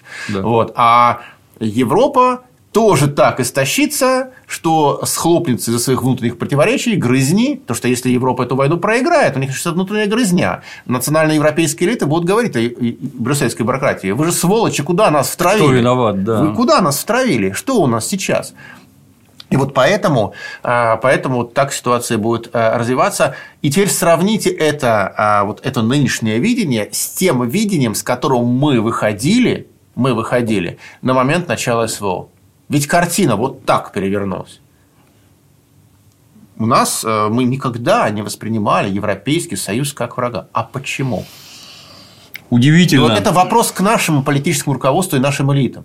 А почему? Давайте дружить. Ведь угу. видно было, что в 1992 году появилась эта политическая Европа после Маастрихтских соглашений и их имплементации. Угу, угу. Видно было, что она ведет экспансию в нашем направлении. Хорошо, НАТО поставила военную базу у границ России. Ну, надо будет свою базу где-то поставить, какие-то меры да. военного. Это можно парировать. Европейский Союз захватил рынки Восточной Европы и Прибалтики, потенциально Украины. Но это же угроза куда большего порядка. Вы теряете колоссальное политическое, экономическое влияние рынка сбеда, деньги. Основа всего. Никто не говорит, что там э, военная экспансия НАТО а развертывание военной инфраструктуры НАТО – это не опасно, это опасно. Но это разные опасности. Это разные принципиальные опасности. Со стороны Европы это опасность Европейского Союза, да, так Европы называют, конечно, это Европейский Союз, а со стороны вот этого Европейского Союза это куда опаснее. Нашим национальным интересам да больше намного угрозы. Европейский Союз сожрал Балканы практически, ну сейчас сожрет, сейчас будет расширение. Ведь как они занервничали, посмотрите, европейские элиты. Война на Украине, надо дать, ведь надо дать э, украинцам шанс, что они э, тоже войдут к нам. Они же их брать не хотят, они рынок хотят их забрать. Но они сразу же, одновременно с войной, заговорили, ага, русские тут нам поставили шлагбаум, давайте расширимся где только можно. И появился этот план у них, э, там балканские государства, они хотят сразу взять, uh-huh, там uh-huh. Сербию, э, Хорватию, Черногорию, Албанию, там, Косово как отдельный государство, Северную Македонию. Про Грузию снова заговорили, про Молдавию. Кого-нибудь быстро подобрать. Ведь решительная военная победа на Украине России означает что? Она означает, что и Молдавии им не видать. И много чего не видать. И дальше они уже не пройдут. А, и, и, и вот э, они пытаются сейчас как-то хоть где-то что-то, у них же истерика форменная. Надо а, уже что-то решать. Да. да, у них истерика форменная. Американцы не такие, они, у них куда более комфортная позиция, да они в нас врага не видят. Они видят нас оппонента, такого же игрока со своими интересами, который где-то играет против них, где-то за них. И поэтому нам, конечно, э, договориться с американскими элитами будет можно. А, и, скорее всего, договоренности в каком-то формате будут. Нам не договориться с Европейским Союзом. Вот с этой наднациональной над национальной бюрократией брюссельской не договориться никогда. Потому что они хотят жить и развиваться за счет нас. Мы их, для них добыча. Кормовая база, да. Кормовая база, добыча. А как можно было прохлопать эту ситуацию? Не В знаю. принципе, вот это невероятно. Мы ее прохлопали, а вот мы все говорим, американцы прозевали рывок Китая. Ну, прозевали. Потому что м, недальновидный Джордж Буш-младший, вместо того, чтобы сдерживать Китай уже в начале нулевых, когда можно было, он пошел э, этот проект э, э, Большого Ближнего Востока, The Great Middle East. Да, вот мы сейчас тут Курдистан сделаем, э, курдам там автономию, Ирак Саддама свергнем. И всё Это заколосится, сюда, да. это туда, и все заколосилось. Там не было таких интересов. Вот, вот США это глупость стратегическую. Они упустили время. Они из-за своих, из-за ближневосточных авантюр младшего Буша они проспали рывок Китая. Не только из-за этого. Но вот очень сильно это том числе, повлияло, да. в том числе, да. А мы сами. Мы прозевали появление экспансионистского образования, которое прямо считает нас заклятым врагом. И Ну, это, хочет конечно, смерти нашей, да. это про- просто потрясающе. А, При этом мы, конечно же, а, имеем шансы сохранить хорошие отношения, но с европейскими государствами, с их элитами, с их народами. Ну, с этим что делать? Это реально вот э, э, нехорошая тень совсем другого образования, которое в свое время военной машиной прошлось катком по всей Европе. Э, Конечно, аналогии делать тут нельзя, а, но посмотрите, у них э, политической свободы схлопнули цензуру. Практически везде очень сложно туда прорваться в медийное поле. Значит, э, э, в Европе возможен правый поворот. Э, Это, это только время, а когда этот либо под воздействием военных побед, либо военных неудач этот бюрократический брюссельский аппарат волком накинется и догрызет. Может быть, он Францию, все-таки у нее это ядерная держава, крупная страна, может быть, особо не догрызет, там что-то будет. Да, Великобритания вовремя убежала с этой ловушки с Брекзитом, сохранив стратегическую самостоятельность в вопросах.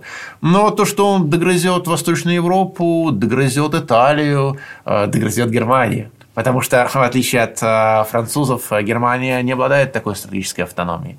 А Германия – это их, их нынешняя главная кормовая база. Они даже к государствам своим, которые входят в Союз, относятся потребительски. Э, Для них это просто кормовая база. Вот мы говорим, вот правильно сказали, что Россия для этого Европейского Союза кормовая база. Так и есть. Но для них и Германия кормовая база.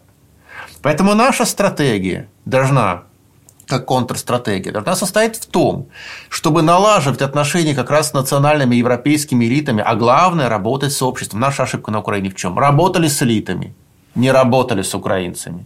Думали, купим мы и коррумпируем пяток украинских олигархов, и Украина наша. Сейчас. Глупое и наивное видение проблемы. Мы не предлагали украинскому населению с нулевых годов светлый образ будущего. А там предлагали. А там предлагали. И самое страшное, вот к власти пришли нацисты, будем так их называть, Да. на Украине. И вот я русский, живу на Украине, а государственная власть уже вся под нацистами. Хочешь идти? Это моя страна, на всякий случай. Вот я хочу в стране идти служить в армию, в полицию, еще куда, таможню, там еще. Иди к ним. Структура сформирована. Принимай нацистские взгляды и все. А что в это время Россия мне предлагала русскому человеку, оказавшегося, оказавшемуся, а ничего. И в результате все русские вынуждены идти к нацистам, становиться нацистами, и вот мы уже- Воспринимать эту украинскую идеологию Да, фактически. да, и да, самое да. главное, вот что вы война. посмотрите биографии тех э, украинских военнослужащих, которые в Азове служили, в украинской армии, воевали сейчас против нас 22 года. Э, это люди там, из Харькова, из э, Запорожья, из Но всем кажется, что Львов Посмотрите. это центр нацизма. Нет. Харьков самый русский город. И самые нацисты Да. это русские. И сделали это мы своими собственными руками. Мы фактически этим людям не надо их оправдывать, да, можно было по- по-другому. Но фактически мы создали условия, среду. То есть страшная мысль. Среду для появления вот этого режима политического на Украине, среду, инфраструктуру создала Россия. Не то чтобы она создавала, она А, самоустранилась. не, от этого. по-другому скажу. Э, Не создала, она создала условия все для того, чтобы это появилось. Где-то действием, покупая там пяток олигархов, как я сказал, да, и не работая с обществом, а где-то бездействием. Так точно. И все это появилось. И мы имеем сейчас то, что, к сожалению, имеем. А применительно к Европе, да, значит, мы не должны повторять той же, например, в отношении Германии ту же ошибку, которую мы повторили по отношению к Украине. В Германии сейчас идет самый большой партийно-политический сдвиг с момента окончания Второй мировой войны. Традиционно Германия, э, ее политическое поле – это две большие партии, большая двойка, так называемая, это ХДС, христианские демократы, Демократы, да. это СДПГ, социал-демократическая партия Германии, и несколько 3, 4, 5, их разное время было разное количество малых угу. партий. Угу. Парламентская республика проходит выборы, пытается создать коалицию. Она может быть либо большой, когда ХДС и СДПГ объединяются в коалицию, формируют коалиционное правительство, а малых всех пошли вон. Да? Угу, угу. Или малой, когда одна из крупных партий берет в союзник, как нынешняя коалиция Олафа Шольца. Там угу. социал-демократы большие взяли себе зеленых, взяли себе значит, эм, свободных демократов и втроем сформировали коалицию. Да? Но сейчас что происходит? А, благодаря а, тому, что Олаф Шольц а, значит, в низком поклоне склонился перед европейской этой бюрократией, СДПК, его социалистическая партия, улетела на дно. Угу. Где-то ну, процентов 13-14 сейчас рейтинг. Никогда такого не да, было. Да. ХДС пока держит позиции в районе 30%, чуть-чуть снизились. Но потому что они в оппозиции, они не участвуют формально. Угу. Но две партии, это альтернатива для Германии правы, а, АФД, а, они уже, дай бог памяти, смотрел, по месяц назад, процентов 22-23 имели, то есть уже идут к 30% большой двойки и значительно опережают э, СДПГ и зеленых, которые там по 14%. Да? И Сара Вагенкнехт, ее блестящий политический проект «Левый», она вышла из Делинки и создала свою левую партию, и она тоже потихоньку выстреливает. У нас скоро будет небольшая там двойка, а большая тройка, возможно, если ХДС позиции не потеряет. А, а может быть, вообще а, АФД, э, эта э, партия Вагнер сформирует что-то другое, если христианские демократы провалятся, будет другая большая двойка. В Германии пошли турбулентные политические процессы, очень интересные – а, это самое время налаживать диалог с, этой, с этой новой германской политикой. Немцы нам не враги, Германия нам не враг. Это страшный исторический, исторический опыт, когда мы в двух мировых войнах схлестнулись с Германией. А, но это было. Можно упредить. Да, и Германия, Германия, а, вот от нас сейчас зависит, от нашей контрстратегии. Будем мы иметь Германию – которая как ядро, кормовая база этого Европейского Союза будет переть и танки с угу, леопардами, угу. с крестами снова у нас. Сейчас они в Запорожской области, не дай бог, где под Курском появятся или, или под Петербургом. Или будет Германия, которая просто похоронит этот европейский проект. Нам сейчас уже надо работать с немецким обществом, с немецкой политикой. А, нам надо выстраивать отношения а, вот таким образом с Германией, с Францией, не с текущим политическим руководством, не с текущим. А, вот, а Олаф Шольц бежит, как Янукович и что там что будет, да? И, а там будет такой прийти, и, что они наплюют на Конституцию и на свое коалиционное правительство, на парламент, и мы увидим на месте Германии хорошо знакомые очертания. Может быть. Ну, если мы будем так действовать, да, вот так вот сидеть и смотреть. Или никак не действовать. Или никак не действовать, да. А, и уже мы так страшно обожглись на Украине своими руками, за свои деньги, создав себе огромную проблему. А, ведь проблема Украины не в том, что там мы победим или не победим в войне. Проблема в том, что когда мы а, эту проблему решим военным путем, у нашего общества у наших элит будет историческая задача. Вот это вот население, травмированное войной, а вот э, увидевшее там вот все, все это, да, напичканное идеологией, враждебной к нам, обратно его развернуть. Это десятки лет да. тщательной работы. Да, да, да, ну, давайте да. мы не будем повторять такие же вещи э, с Германией и с другими европейскими государствами. Про Германию говорю, потому что это сердце, практически промышленное ядро и э, главный э, донор всего вот этого европейского безобразия. Нам надо абсолютно отбросить в сторону у нас идиотский легитимистский подход. Он уже Николая Первого сгубил Крымскую войну. Мы работаем. Вот прекрасный да, пример исторический. 1849 год. Австрийская империя, революция. значит, молодой австрийский император Франц Иосиф II, тогда ему было, по 18 лет, только он вступил на престол, просит Николая I помочь разгромить восставших венгров. С точки зрения национальных интересов России, что выгоднее? Чтобы Венгрия была независимой, Австрия сильно ослабленной, тогда мы решаем наши проблемы на Балканах с проливами, а плевать, что у них там. Но нет, мы же легитимисты. И фельдмаршал Паскевич с русской армией идет Э, бить венгров в Австрийской империи и принимает капитуляцию венгерской армии у крепости Вилагош. 1849 год, запомним дату.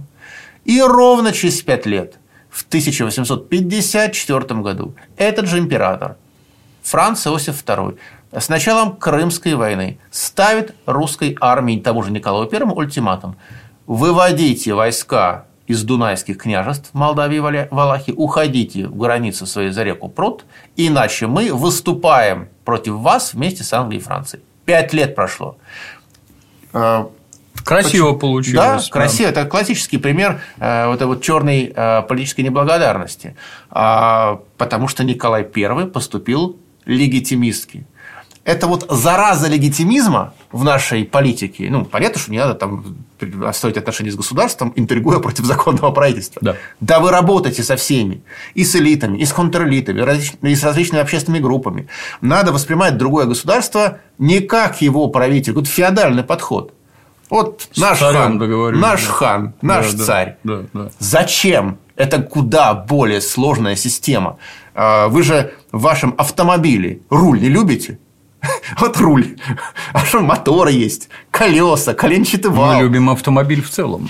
Да, любить надо автомобиль в целом. Может, неудачный пример, но первое, что э, в голову пришло. Отбросить это надо. Германия – это не Олаф Шольц. Германия – это э, не Анна Лена Бербак. И не Роберт Хабек э, с Кристианом Линтером. Германия – это совсем другие люди – который сейчас пытается изменить ситуацию в Германии. И нам надо подставить им плечо, а не изображать из себя э, легитимистов. Франция то же самое. Другие европейские страны то же самое. То есть мы это естественно союзник национальных европейских государств в борьбе с брюссельской бюрократией, которая нападает и на них, и на нас одновременно. Скажу честно, при нашей грамотной политике шансов выжить этой евробюрократии практически нет. Согласен. С двух сторон ее просто да. разорвут, как тузик грелку. Но, опять же, э, я тоже, по-моему, в прошлый раз, когда вам приходил, говорил и там на своих стримах, там на Филипповском 13, говорю, что а, анализируя мировую политику, ученый исследователь, исследователь изначально исходит из того, что игрок, игроки, они действуют рационально. Ну, они действуют рационально, но исходя из своих внутренних интересов. Но мы же не понимаем. И в итоге, если можно предположить, что мы будем действовать рационально, а если нет? Потому что рациональность, она не абсолютная. Рациональность, исходя из той картины мира, которая находится в голове у тех, кто принимает решение. А эта картина может быть далеко не объективная. Да. Рациональность, основанная на объективной картине, приводит к рациональным решениям. Рациональность, основанная на субъективной картине, приводит к рациональным э, решениям. А, а угадать невозможно, э, значит, какое будет решение принято, потому что не знаешь, что у человека в голове, исходя из каких именно ну, значит, э, причин он принимает те или иные решения. Даже на самых примитивных, на самом примитивном уровне, что если у тебя неправильные посылки, то с помощью совершенно правильных логических приемов ты сделаешь, мягко говоря, очень странные Абсолютно выводы. неверные выводы. Вы думаете, у вас здесь на D1 стоит ферзь, а у вас там пуговица от пальто. Все. Э, и вот э, здесь, конечно, эта ситуация очень тяжелая в этой второй холодной войне. А она куда более сложная, чем первая. Там было в какой-то степени проще. Две системы. Э, понятно. Это более сложная холодная война. Но тем интереснее ее вести и изучать. Нас в спецшколе учили, что оперативная деятельность должна быть агрессивной и наступательной, чему свидетельством русская поговорка «сколько на печке не лежи, а генералом не станешь». Долбить надо со всех сторон, как только можно, как крепость, на стену лезть, подкопы рыть, змеев с бочками с дерьмом запускать там и всякое такое. Нельзя сидеть, что же сидеть, смотреть, как оно там получится, туши свет. Но да. вот, вот мне все время непонятно.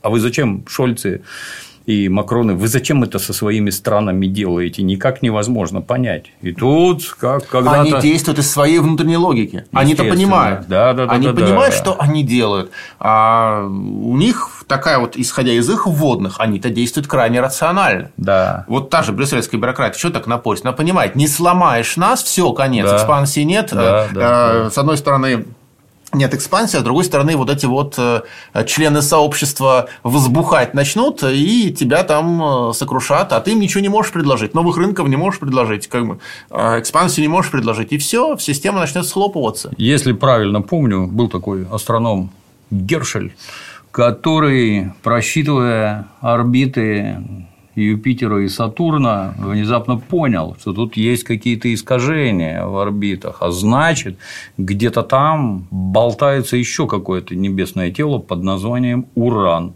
И, исходя из возмущения орбит, так сказать, на кончике пера открыл новую планету. Но так и тут Шольцы, Макроны, кто-то есть еще, совершенно очевидно, кто-то есть еще. То есть мы, вот лично я, что-то я не вижу. А происходящее объясняется тем, что есть кто-то еще, кто-то выше Шольцев и Макронов, который ими руководит, и они делают то, что надо этим наверху. Я вам замечу, сейчас очень многие диванные аналитики утерли под занавесками. Глубоко, Ну, ну, Алексей Васильевич, глубоко. По-другому не работаем. Заходите к нам еще. Спасибо большое. Продолжайте Спасибо. раскрывание глаз. Спасибо. Да. Всех, кого заинтересовало, ссылки на ресурсы Алексея Васильевича, телеграм-канал Пинта Разума. Читать каждый день необходимо. Обращайтесь, смотрите. На сегодня все.